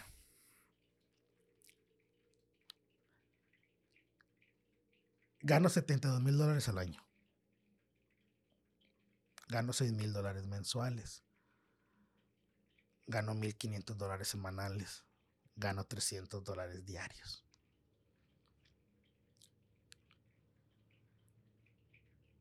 Pero obviamente, esos 72 al año, al estilo de vida de San Francisco, me quedan saliendo así libres como unos 27 a 30 mil dólares. Le dije, para yo estar aquí, en San Antonio, para quedarme en San Antonio, tendría yo que quedarme en mi bolsa libres de 25 a 30 mil dólares haciendo el estilo de vida de aquí. Y empezamos a checar ahí los números. Bueno, departamento, bueno, comidas, que esto, que lo otro. Me dijo, ya mira, no te pago 72, pero te pago 50. Estoy haciendo ya los números al estilo de vida de Texas. Sí. Pues me salía, güey, me salía 25 mil anuales. Y firmé mi contrato de tres años. Firmé mi contrato tres años, me quedé en San Antonio, que era la misma chingadera que me gastaba, porque ahora me venía a piedras cada dos semanas. No, eso venía, venía para piedras cada dos semanas, agarraba el carro y a veces iba y venía, agarraba carretera a las 10 de la noche. Ah, sí, sí. 9 de la noche en San Antonio. Me ponía una pedita aquí un sábado y luego el domingo me rezaba porque te trabajaba el domingo. O sea, salía lo mismo. Pero es que estaba, pero estaba malón, güey, porque ya está cerca. ya estaba cerca. Dos horas sí, sí, ya estaba dos horas quince, sí. Y hace, hace que se me terminó el contrato hace unas dos semanas, más o menos, unos diez días. No tengo que ya soy libre. Ah, cabrón, a ver, eh, espérame. Entonces se te acaba de terminar el contrato. Ah, Duré un año ya nomás siendo. ¿Qué, pero ya no quisiste renovar? O sea, ¿te, te querían renovar o ya dijiste? No, habías quedado muy claro. Sí, sí. De hecho, la última vez que hablé con, con, con Miss Toya Taylor, me dijo: Tú nomás estás en México haciendo hijos, es todo lo que estás haciendo. Vente para acá, te necesito acá otra vez. Pues tengo un hijo de un año y medio, tengo una niña de meses. Y, y le dije: No, mire, es mi mi plan de vida siempre era ese. Siempre yo quise a los 30 ser mi jefe, tener mis negocios y no trabajarle a nadie más. Me atrasé por la pandemia, porque ese año que no trabajé el 2020, pues no generé y gasté. No me retiré a los 30, pero me retiré a los 33. Ya tengo negocios que se mantienen solos. Regresar a un bar, sí, a capacitar, ¿no? A mejor arrancarlo, eh, eh, ayudar a arrancarlo. Así, ayudar a arrancarlo, he capacitado a varios de aquí. Porque, porque fíjate, eso es un buen nicho, güey. O sea, he visto la necesidad yo acerca de, de, de dueños de negocios. Porque yo, pues, yo tengo la, una agencia de marketing eh, y me ha tocado estar en aperturas de restaurantes, de negocios, que pues, no tienen la menor idea a veces cómo poder llevar. A lo mejor ya controlan la cocina o ya lo tienen ahí más o menos dominado, pero desconocen ya el lado de, lo que es el alcohol, que es lo mismo que tú te has topado. Entonces, ahí muchas veces se necesita alguien, porque ahorita mucha gente recurre a pues una compañía allá de Monterrey, de Ciudad de México, o allá de, otras partes de Estados Unidos. O sea, tú te das cuenta, o sea, una, una ciudad tan, tan dimensional como lo es San Antonio, o sea, te estaban buscando a ti. Y es San Antonio. Sí, y era, era, estás hablando que es una ciudad de 2, 3 millones de habitantes, a lo mejor ahí vas, pero ahí te das cuenta que tampoco y es, tantos. Es el, uh, el bar, ahorita ya lo cambiaron, está acá por el loop, uh, 410 creo. 410, sí. Pero antes estaba en el distrito de los Morenos, en el East Side, en el, lado este. De hecho, el bar se llamaba East Bar, eh, bar Este. Bar Este. Y estás hablando que toda la comunidad afroamericana ahí se la pasaba.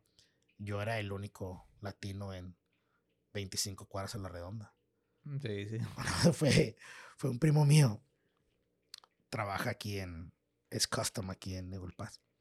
Y fue, creo que fue en la pelea del Canelo, no me acuerdo, hace dos años, cuando fue en. O no me acuerdo quién fue a ver, creo que sí. Y y fui para San Antonio y le dije, vente para acá para el bar. estaba en el bar y lo me dijo, güey, ¿por qué eres el único raza que trabaja aquí? O sea, no, no te da miedo. o sea, no te da miedo, porque pues como los ves muy agresivos, muy grandotes. Sí, sí, sí. Y luego tú dándole órdenes a dos, tres vatos así. Mamá Dolores, como dicen, en Sí, fornidos. Y yo siempre he dicho, el, un líder, un líder no te basas a fuerza bruta, un líder es esto. Sí, es.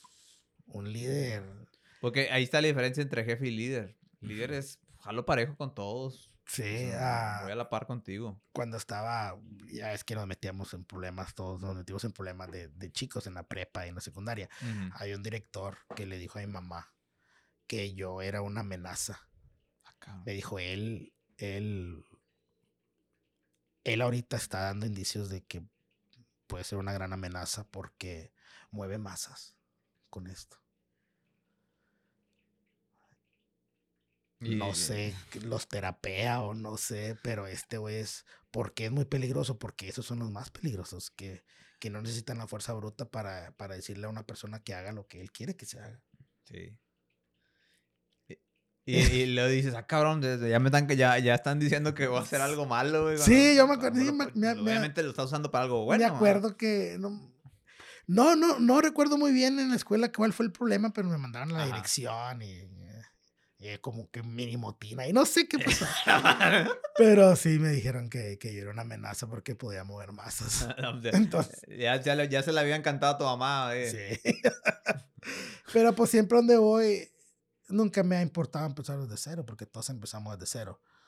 Ah, cuando a mí me dieron la gerencia en Dubai, pues yo pasé de la cadena a la gerencia. Ah, y estando ahí, estás, eres el, entre comillas, ¿verdad? El encargado de los meseros, el encargado del bartender, el encargado de los de seguridad, el encargado, el encargado de todo.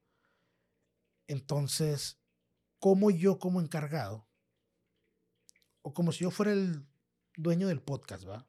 Que yo nomás soy el inversionista. ¿va? Yo no tengo ni puta idea cómo se maneja un podcast. ¿Cómo te voy a venir yo a decir a ti? Oye, güey, este botón no puede estar así, tiene que estar acá. Oye, este botón acá. Oye, este tiene que estar acá. Oye, si yo no sé. No puedo yo darte una orden si yo no la puedo hacer. Sí. Aunque sea el pipiris nice. Entonces, ¿qué hacía yo? Yo me metía detrás de la barra. A ver, güey, vamos a hacer ese trago. Por el día que necesitas ayuda, yo me puedo brincar detrás de la barra.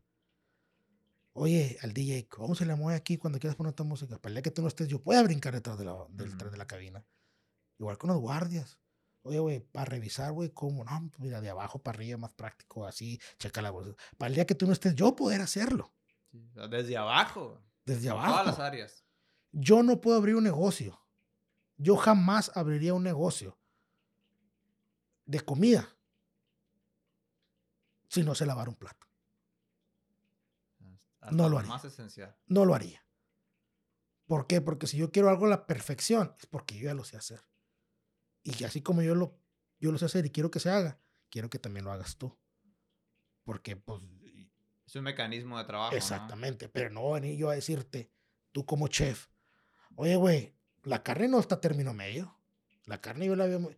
Y tú dices, oye, pues la carne está a término medio. No, güey, la carne tiene que estar así. Y cuando yo no sé ni puta idea de cocinar. Sí, antes que como dicen, and- andas hablando pues, cuando no dominas de esa área. Nomás ¿o no? porque, tema. porque eres el dueño. Ajá. No, cabrón. No. Por eso siempre hago las cosas desde abajo. Me, me gusta aprender a hacerlas. Y para que no me cuenten. O sea, tú, tú te mueves en todas las áreas para dominarlo y luego ya lo empiezas a lo que es ejecutar, ¿no? O como te digo, ejecutar. Cuando empecé en las barras, ahí en... Cuando llego a San Francisco, Ajá. puta madre, güey, yo iba con... Ay, ya anda contado y luego Ujú. llego ahí, güey, y lo primero que veo es que hay 70 cervezas de barril. Ay, cabrón. Y luego volteaba para acá y 30 de botella, porque teníamos 70 de barril, teníamos 100 cervezas, vendemos 100 marcas de cervezas.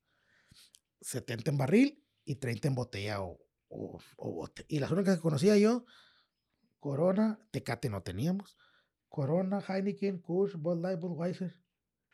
Y ya, todas las demás Sepa la madre. Sí. no las conocía.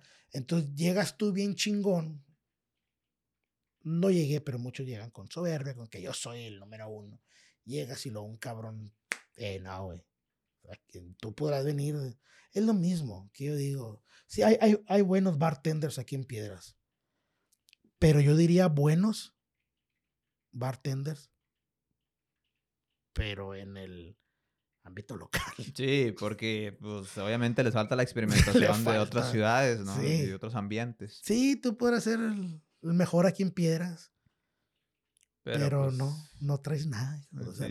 Porque necesitas salir. Necesitas salir. A explorar otras posibilidades. Vas a una competencia de bartenders. He participado en varios y me he traído varios premios. Vas a una competencia de bartenders y allá el juez o la competencia no se va a, no va a ser. Prepárame un mojito. Prepárame una paloma. Prepárame un vampiro. No, güey, allá te van a. Eh, prepárame esto, prepárame el otro. ¿Cómo se sirve una cerveza? Muchos también, también, male, que la déale el vaso, güey, que no haga espuma, güey, porque el cliente no quiere espuma. Puta madre, güey, la cerveza tiene espuma. Es levadura. O sea, ¿cómo se sirve una cerveza? Normal, nomás, así, vaso recto. Vaso recto y. Ajá. Y aunque sea la mitad. en el último concurso que yo participé, fue hace dos años, en el 2021, lo gané. Fue aquí en Austin, Texas, en la Brewery Lone Star, cervecera de, de la Lone Star. Me invitaron, uh, lo gané. Y era, nunca estaba en concurso de cerveza, ahí lo estuve. Era, te medían hasta los centímetros de la espuma, cuánto estaba del vaso, ponían la regla, cómo lo servías, tan, qué tanto, uh, ¿cómo se dice? Monóxido de carbono, no sé, el, el carbon monoxide, lo que tiene la cerveza, te lo medían todo. Y todo eso era resultado de cómo servías tú la cerveza. Ah, o sea, entre varias categorías más de cerveza, pero y la cerveza sirve así, la cerveza tiene que tener espuma. Aunque, o sea, aunque quieras que Tiene que tener dos pulgadas de espuma para que sea mamalón. Dos pulgadas. Dos pulgadas más o menos esto. Ah, sí. De espuma. Y te quede bien. Y ya te la tomas y te quedan así los bigotitos pintados. Pero tiene que tener espuma. Si no tiene espuma, ¿qué pasa? La espuma es, es puro aire. Si tú te tomas una cerveza, la destapas y te la tomas. Por siempre he dicho, traten de, pero no es lo mejor tomar cerveza del contenedor. Es mejor del vaso porque en el contenedor no le puedes sacar ese, ese ah, ah, oxígeno extra. Destapas la cerveza y te la tomas. ¿Qué pasa? Todo ese oxígeno que no se le sale a la lata te infla la panza. Te infla, te infla, te infla, te infla. Te infla. Y lo estás, repite, repite como sapo ahí. Agarras un vaso, sirve la cerveza, se hace la espuma, liberas el, el oxígeno que no tiene que estar ahí, ya te la tomas bien a gusto. No te infla, no te empanza, no. Sale todo. oye, ¿y es cierto que mandas a la chingada las cervezas y le echas hielo? No necesariamente, porque la cerveza, en sí la cerveza no es fría. La cerveza es al tiempo. Al tiempo no es ni caliente, se elabora en, en en, en temperaturas altas. Se mete, se saca, se abre, checas que no se te haga vinagre, uh, le aventas la lavadura, el chisto, lo que lleva. Uh, y ya luego haces la cerveza y ahí la puedes tener al tiempo y te la tomas. Hielo, no, no la mandas a la chingada. Baja su porcentaje de sabor y de alcohol. No tanto que baje ese porcentaje de alcohol, simplemente ese hielo, pues sabes que el hielo es agua. Entonces la estás diluyendo. Donde algo muy personal, así, una opinión bien personal de mí, es la michelada. Que de hecho tengo un video que ahora no sé cuántos millones de views, que tantas miles de compartidas y como 500, medio millón de comentarios. Donde hice una michelada, un video de una michelada. Yo he creado mi propia cerveza. Yo sé las horas que se necesitan los días, el trabajo, tener que destaparla para que se oxigene a cierto horario, tener que, oye, pues me tengo que levantar a las 3, güey, porque pues le tengo que agregar, no sé, X cosa. Y luego empacarla y luego meterle todo, meterle mucho amor. Y luego para que vengas tú a ponerle jugo de tomate. No mames. Y limoncito. El limón es, ese limón es estereotipo. También. Volvamos a la corona y volvamos al, a- al estereotipo que te están vendiendo la marca. La marca. Cuando a mí me piden una corona, yo no le pongo limón. Ah, y hay gente que le pone sal. sal a- Cuando a- yo la vendo, que me la piden en la barra, ajá. yo le, si, si me dicen, oye, ¿me, me- me- me- me das limones? Sí, cómo no, te doy limones. Pero yo ponerte la- la- el limón así, eh, güey, eso, es- eso en Estados Unidos es, es estereotipo bien cabrón. Es como si un asiático llegara a tu bar y te dice, ¿qué me recomiendas? Y dices, un plato de arroz. O si va un moreno Ajá. y que te dice, oye, ¿qué me recomiendas? No sé, güey, unas alitas de barbecue, un, un- un- una sandía, un o un pollo, o un, o un fried chicken. Ajá. Es lo mismo. Al mexicano le vas a dar limón porque, ah, porque al mexicano le gusta el limón. Cabrón. o sea, No, güey, es un estereotipo bruto ese pedo. ¿Pero por qué? Ah, porque lo vi en la televisión que sale eh, la corona y luego un limoncito. Es una lager, cabrón. Dominic y la- cerveza. O sea, es como te digo, estás, es la marca lo que te hace. Poner eso. Pero no le estás quitando el, el, el sabor para lo que fue creado. O sea, es como si a un taco, si agarras un taco y no sé, al taco le pones salsa barbecue o sazón goya y luego le aventas mayonesa y le aventas mo- mostaza y luego, pues la gente que te come dices, What the fuck? ¿Qué pedo? Oh, es que a mí me gusta así. Entonces pide otra cosa. güey. Estás mandando a la chingada el taco. Ajá. Es igual con la cerveza. Cualquier otro ingrediente extra que le quieras aventar, estás mandando el producto a la chingada. Ya sea chilito, limón, sal. Ya con pedo. eso lo mandas. Entonces, en, en sí, pues de manera personal, preferirías que la cerveza, y, este, como recomendación a la gente, que se tomara, pues así el natural. Sí, sí, más natural. Y o en un vasito para poder. en un vasito para poder sacar ese, Ese gas y que no te. ese gas y que no te sientas todo inflado. Claro, como te digo, hay muchos, ah, yo me tomo la cerveza como yo quiero, pero ahí viene lo, lo que hablamos cuando empezó la entrevista. Sí, sí, que no- la raza no entiende. Muy ¿no? cerrada la raza y Sí, que sí, siempre sí, para otro siempre dice, siempre el vato con feria es el que te va, es el que va a hacer más de, ah, yo lo tomo porque yo quiero porque me lo puedo comprar. Ah, bueno. Pues, Ahorita que el Blue Label, Blue claro, Label. el Blue Label, sí es un elixir, sí es una, Qué- creo qué que des- acidez y que esas creo que ¿qué? después, después del, del Remy Martin Luis XIV, que es coñac, el Blue Label, no por el precio, estamos hablando de sabores, de Ujú. exquisiteces paladares. No estamos hablando Omitamos el precio. No estamos hablando, omitamos el precio. Después del Remy Martin Luis XIV, el Blue Label es eh, el siguiente licor, ya no, no whisky, o sea, eh, de, de todos los licores que tiene un sabor exquisito y que está hecho para paladar de los dioses, cabrón, porque Pero, pero, que, o sea, descríbeme el sabor de, de porque en el, en el video ahí de- del, del sujeto este argentino que se me va el nombre. Si es argentino, no sé. Eh, que dice, es un elixir. Lo he visto no como dos veces, No genera, no genera Pero no explica Dice por que no qué. genera acidez en la mañana, que se lo toma en la mañana, que te lo puedes tomar, que es perfecto para tomártelo en la mañana y te, no, que te Porque genera acidez. ahí va porque el. Blue Label está muy caro y sabe muy bueno. Ajá. Porque el Blue Label no está hecho industrialmente, Artesanal. está hecho artesanalmente. El Blue Label. Por eso es de las eh, botellas de la familia Blue Label que no te encuentras tan fácil. Sí. O sea, te encuentras en ciertas partes. en ciertas partes y, y, y varios, depende de dónde lo compres, es la presentación que se te va a dar la botella.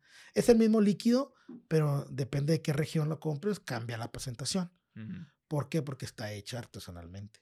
O sea, entras a una distillery de Johnny Walker y ves todas las máquinas, todas las barricas, todos los toneles y luego hay un cuarto especial donde hay gente haciéndolo artesanalmente, checándole las medidas, las temperaturas, haciendo notas chiquitas, ah, la, la madera, checando el roble, checando los, los, las- los tipos de nueces que lleva. Eh, está hecho 100% artesanal, por eso cambia, cambia las cosas. No es lo mismo que vayas al restaurante Doña Panchita y, te- y pidas dos huevos revueltos que te los hizo Doña Panchita con las uñas llenas de mugre y Ajá. luego que un robot te las haga, pues no vas a ver igual, ¿verdad no? Sí, no, le, falta el, el agente de mugres y Prefiere- grasa ahí sí. Prefieres los huevitos de Doña Panchita. Sí, a huevo, pues es que uno Sí. quiere probar cosas buenas. Sí. Vas y compras las tortillas. Que te la está haciendo ahí una señora ahí. Ah, y te las empaqueta y la compras de paquete, pero a la señora. Y lo vas acá donde está una pinche máquina ahí. Cortando todo el pedo. Eh, y ahí dices esto, oh mames, no tiene el mismo grosor, o sabe diferente, o se le pasó esto. Sí, hay algo de diferencia, ¿no? Sí, hay algo de diferencia. Lo artesanal siempre va a estar un poco más caro por el tiempo invertido y por la dedicación para el sabor. Pero no se compara el sabor. Y el, la acidez, eso sí, yo cuando la vi dije, no genera acidez en la mañana. ¿Traes pedos en el estómago para entonces? cabrón, cualquier, cualquier líquido alcohólico que te metas en la mañana, especialmente que está tu estómago vacío, te va a generar acidez. Ese ya es pinche. Hay unos vatos le ponían, güey, eres alcohólico. La, cualquier, mamá le pusieron. Cualquier ¿Quién chingados toma? Ahí puso un vato, eh, güey, ¿quién chingados toma whisky en la mañana? Ahorita te platicaba que me tomé el tequila a las 11 de la mañana. Ajá. Obviamente me lo tomé y ah, sentí, sentí como bajó desde aquí hasta cómo dio zigzags hasta que llegó al estómago, porque no tenía nada en la panza. Sí. O sea, eso que dijo, sí, que no genera acidez. Bueno, tal vez, tal vez no andas con la gastritis aquí, pero de que lo sientes cuando baja y cuando pega, güey, lo tienes que sentir, güey, pues si no, no sé, no estuvieras vivo, yo creo, si no sintieras eso. No, pero pues a lo mejor ese organismo, pues ya, ya hizo coraza ahí. Pero sí. Tanto pinche alcohol que toma, ¿no? El vato. Sí, es un elixir. Johnny Walker. Es un elixir. Es un elixir, es un elixir, es un...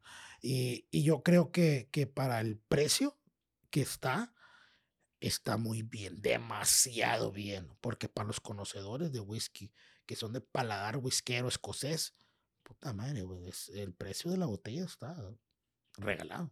Entonces, para la gente que eh, va a ver este podcast y que próximamente ya va a ser Nochebuena y Navidad, como estamos grabando, ah, y Año Nuevo, recomienda pues para probar algo diferente, va este whisky, ¿no? Si, se da la oportunidad de comprarlo. Ah, creo que aquí anda como en unos 220 dólares. Sí, 220 dólares anda. 50, 280, que lo encuentran en el Pass. Aquí en México no sé en cuánto ande. En la licorería, no, vas a un antro y 20 mil bolas. Eh, espérate, ¿qué onda?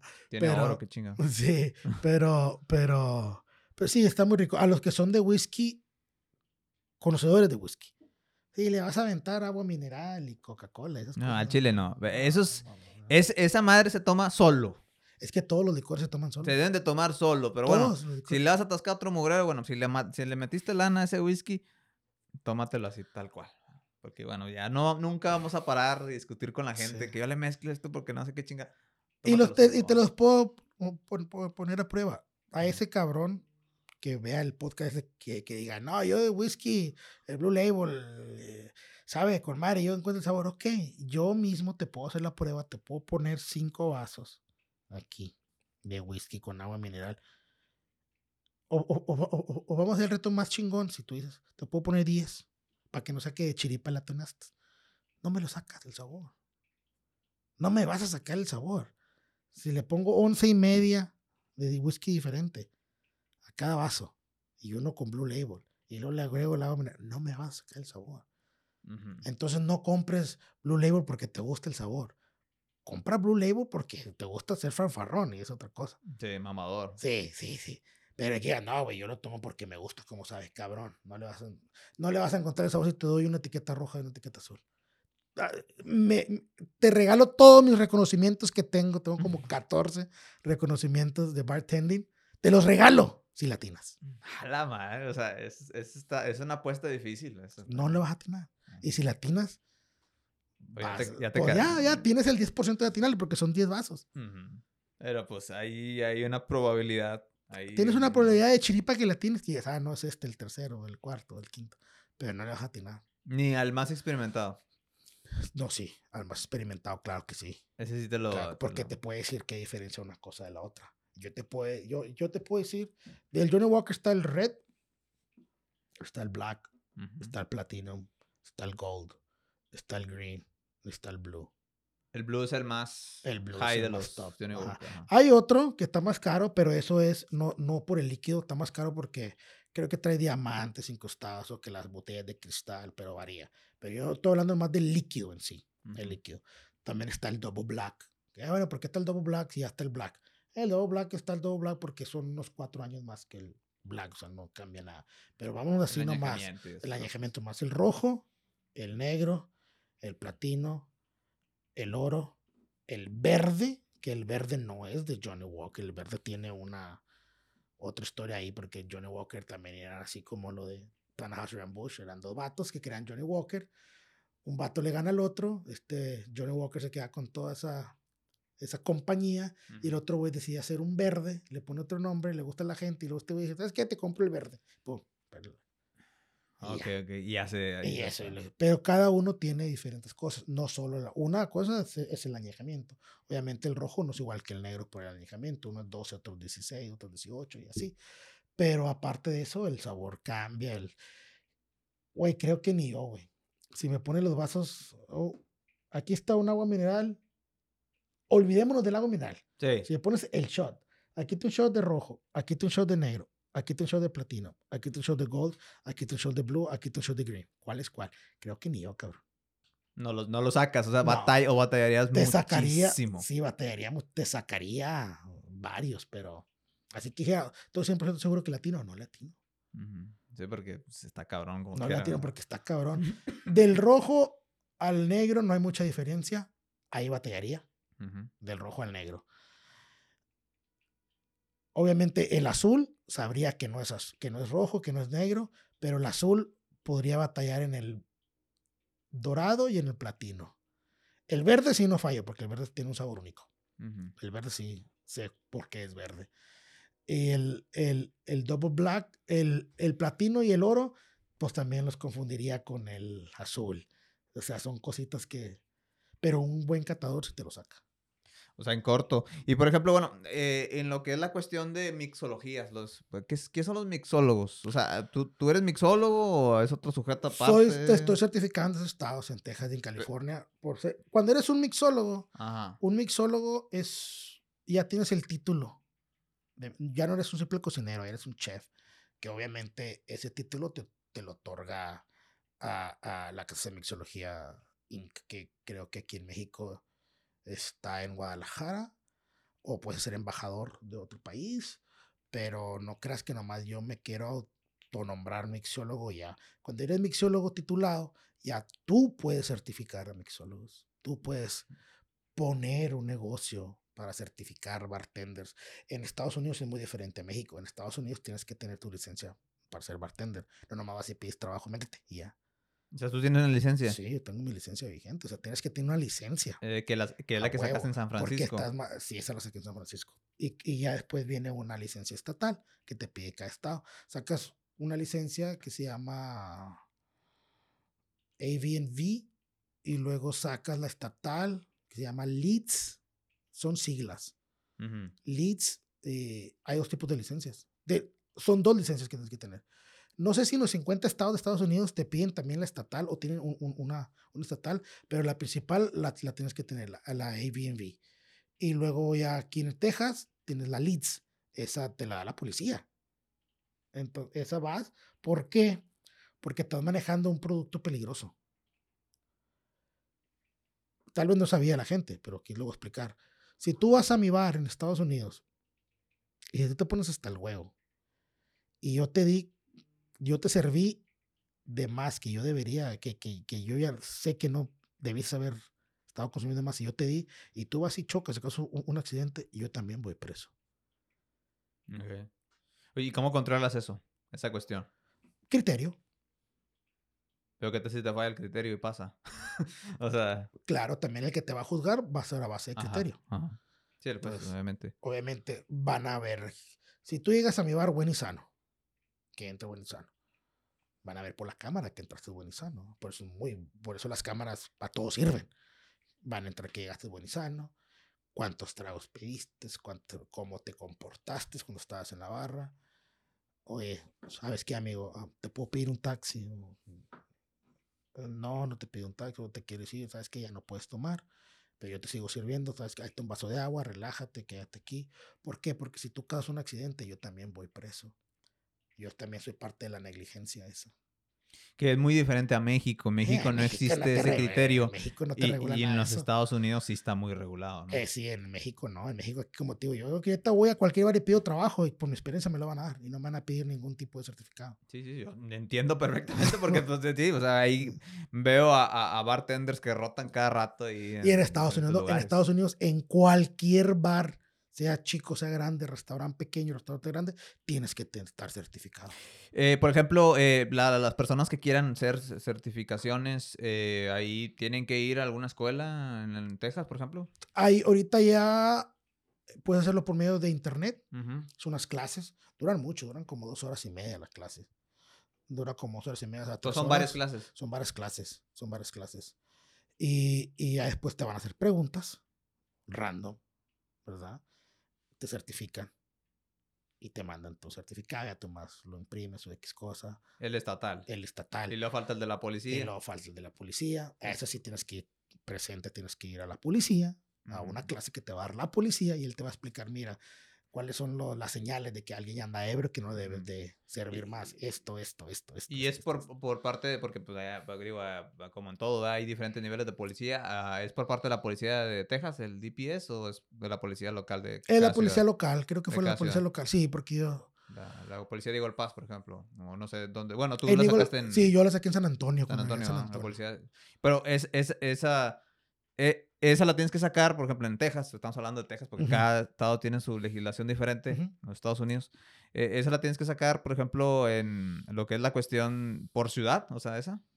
O, por ejemplo, también No, la puede ser el- válida Por, por el Estado, por el estado. por el Estado. O sea, eh, si la policía de San Antonio te emitió esa, ya también es y válida. hay varias en- en- en ciudades, hay varias ciudades que no te piden el estatal.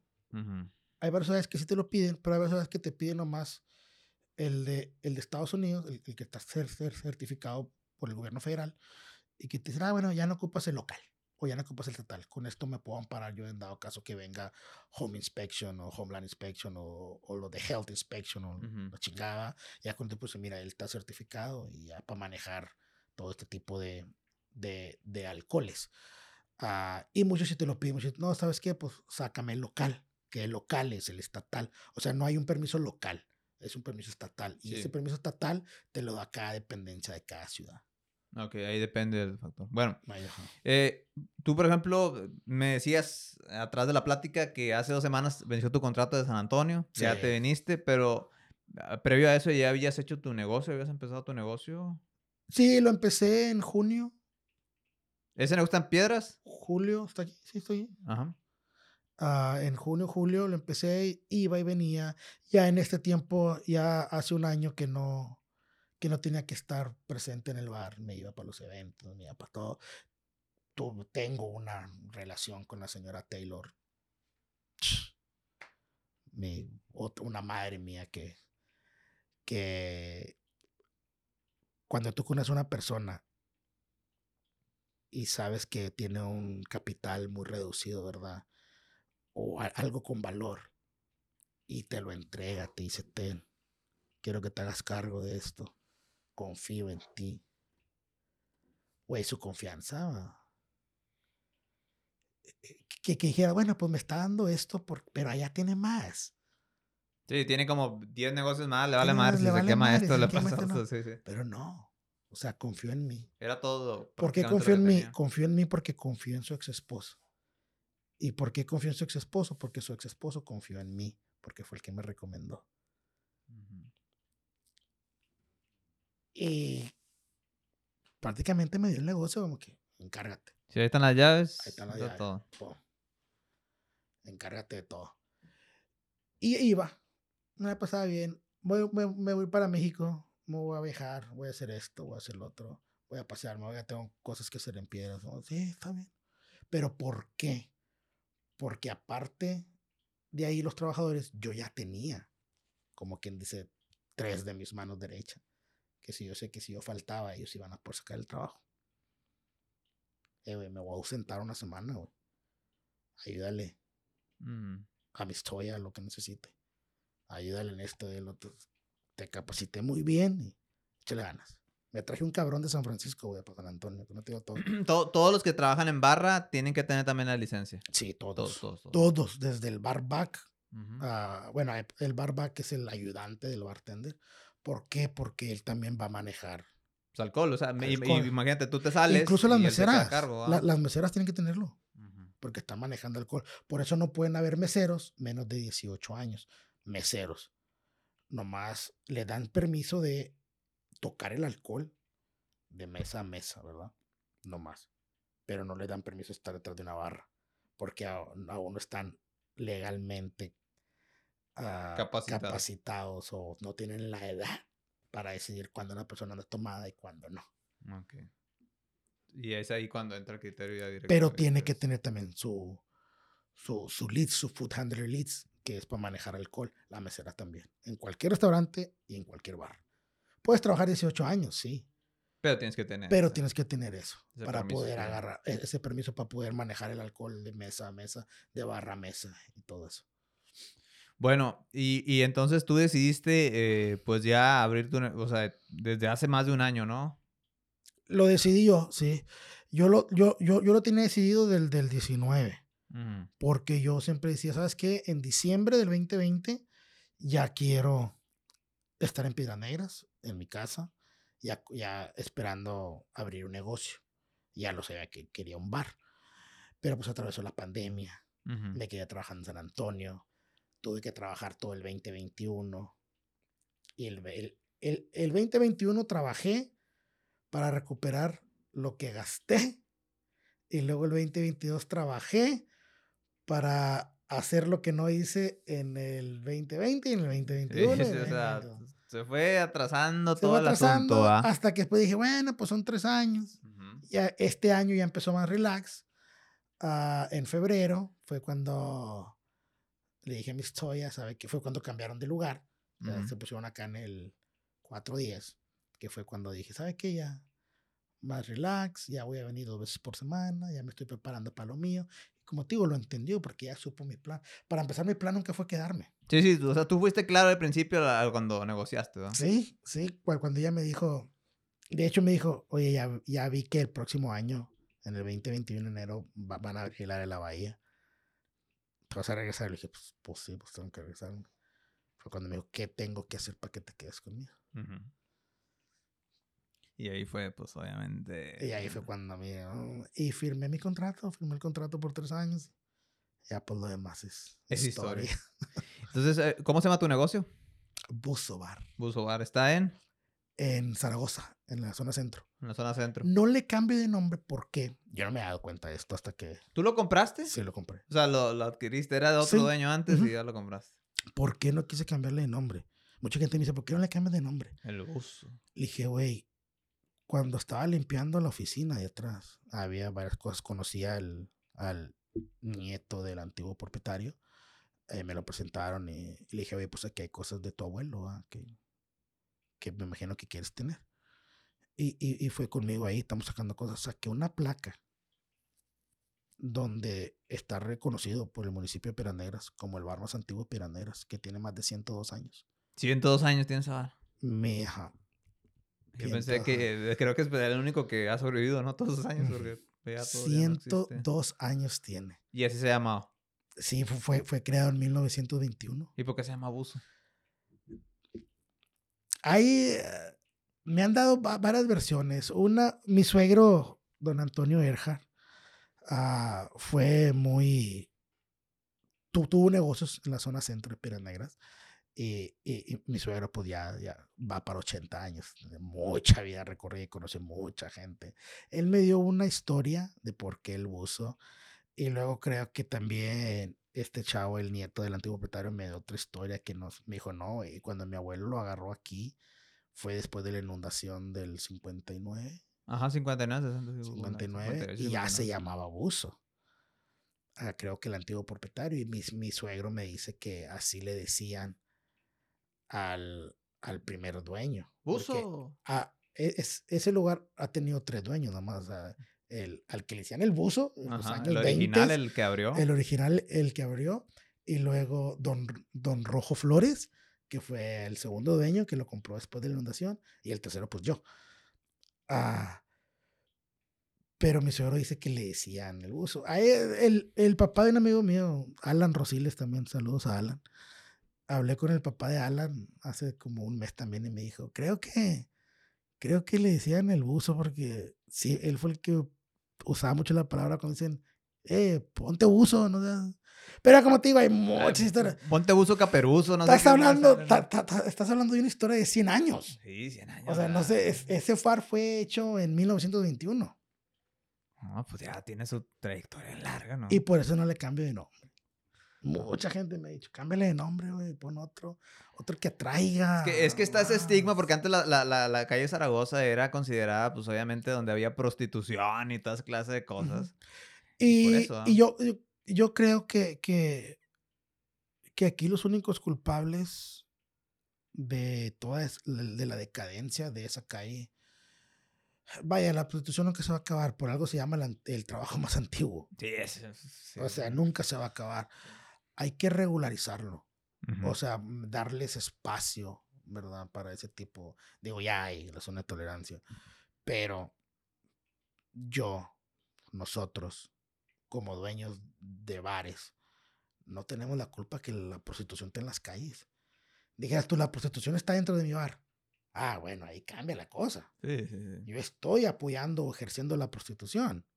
Yo estoy de acuerdo de que aquí haya muchachas ofreciendo ese tipo de cosas, pero si están en la calle, yo no puedo. Sí, tú no puedes controlar eso. Yo no puedo controlar el- el- los lugares públicos. Ujú.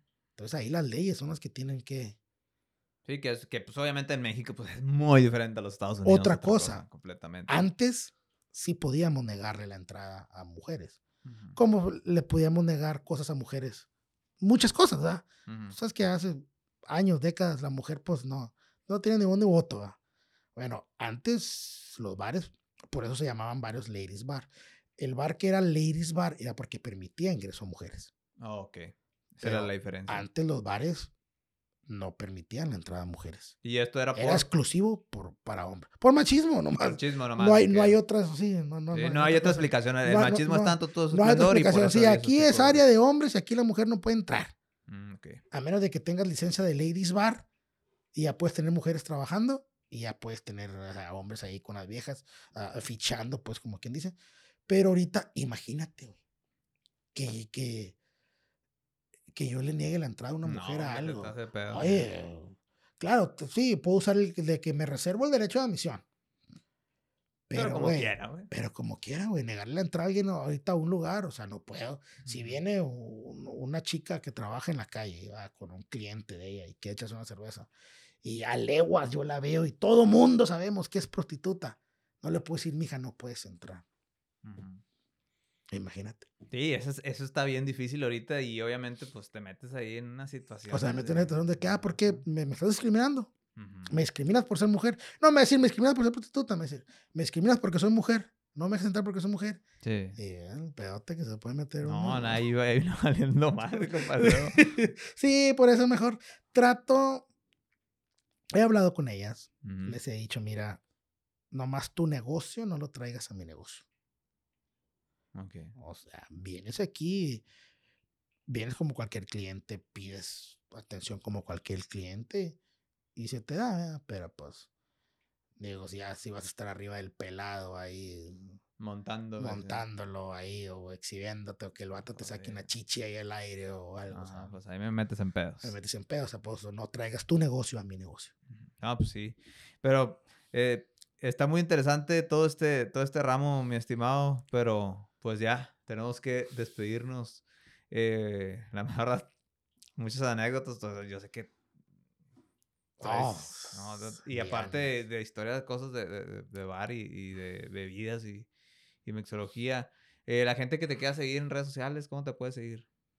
Como Richie Perales. Richie Perales, en, Facebook. En, Facebook y en Instagram también salgo como Richie Perales 2790. Así, 2790. así como se escribe Richie con T. En Instagram es donde subo más mi vida ah, de barra. De barra. Más si no lo uso tanto como para fotos personales ni familiares. Ahí subo que un trago, que o esto. Ahí, es más artístico, ¿eh? Entonces Más en Instagram, ahí más- quieren ahí conocer su Página trabajo. así como mixología. No, no tengo, Ah. creo, no, no. Eh, tu página de tu bar.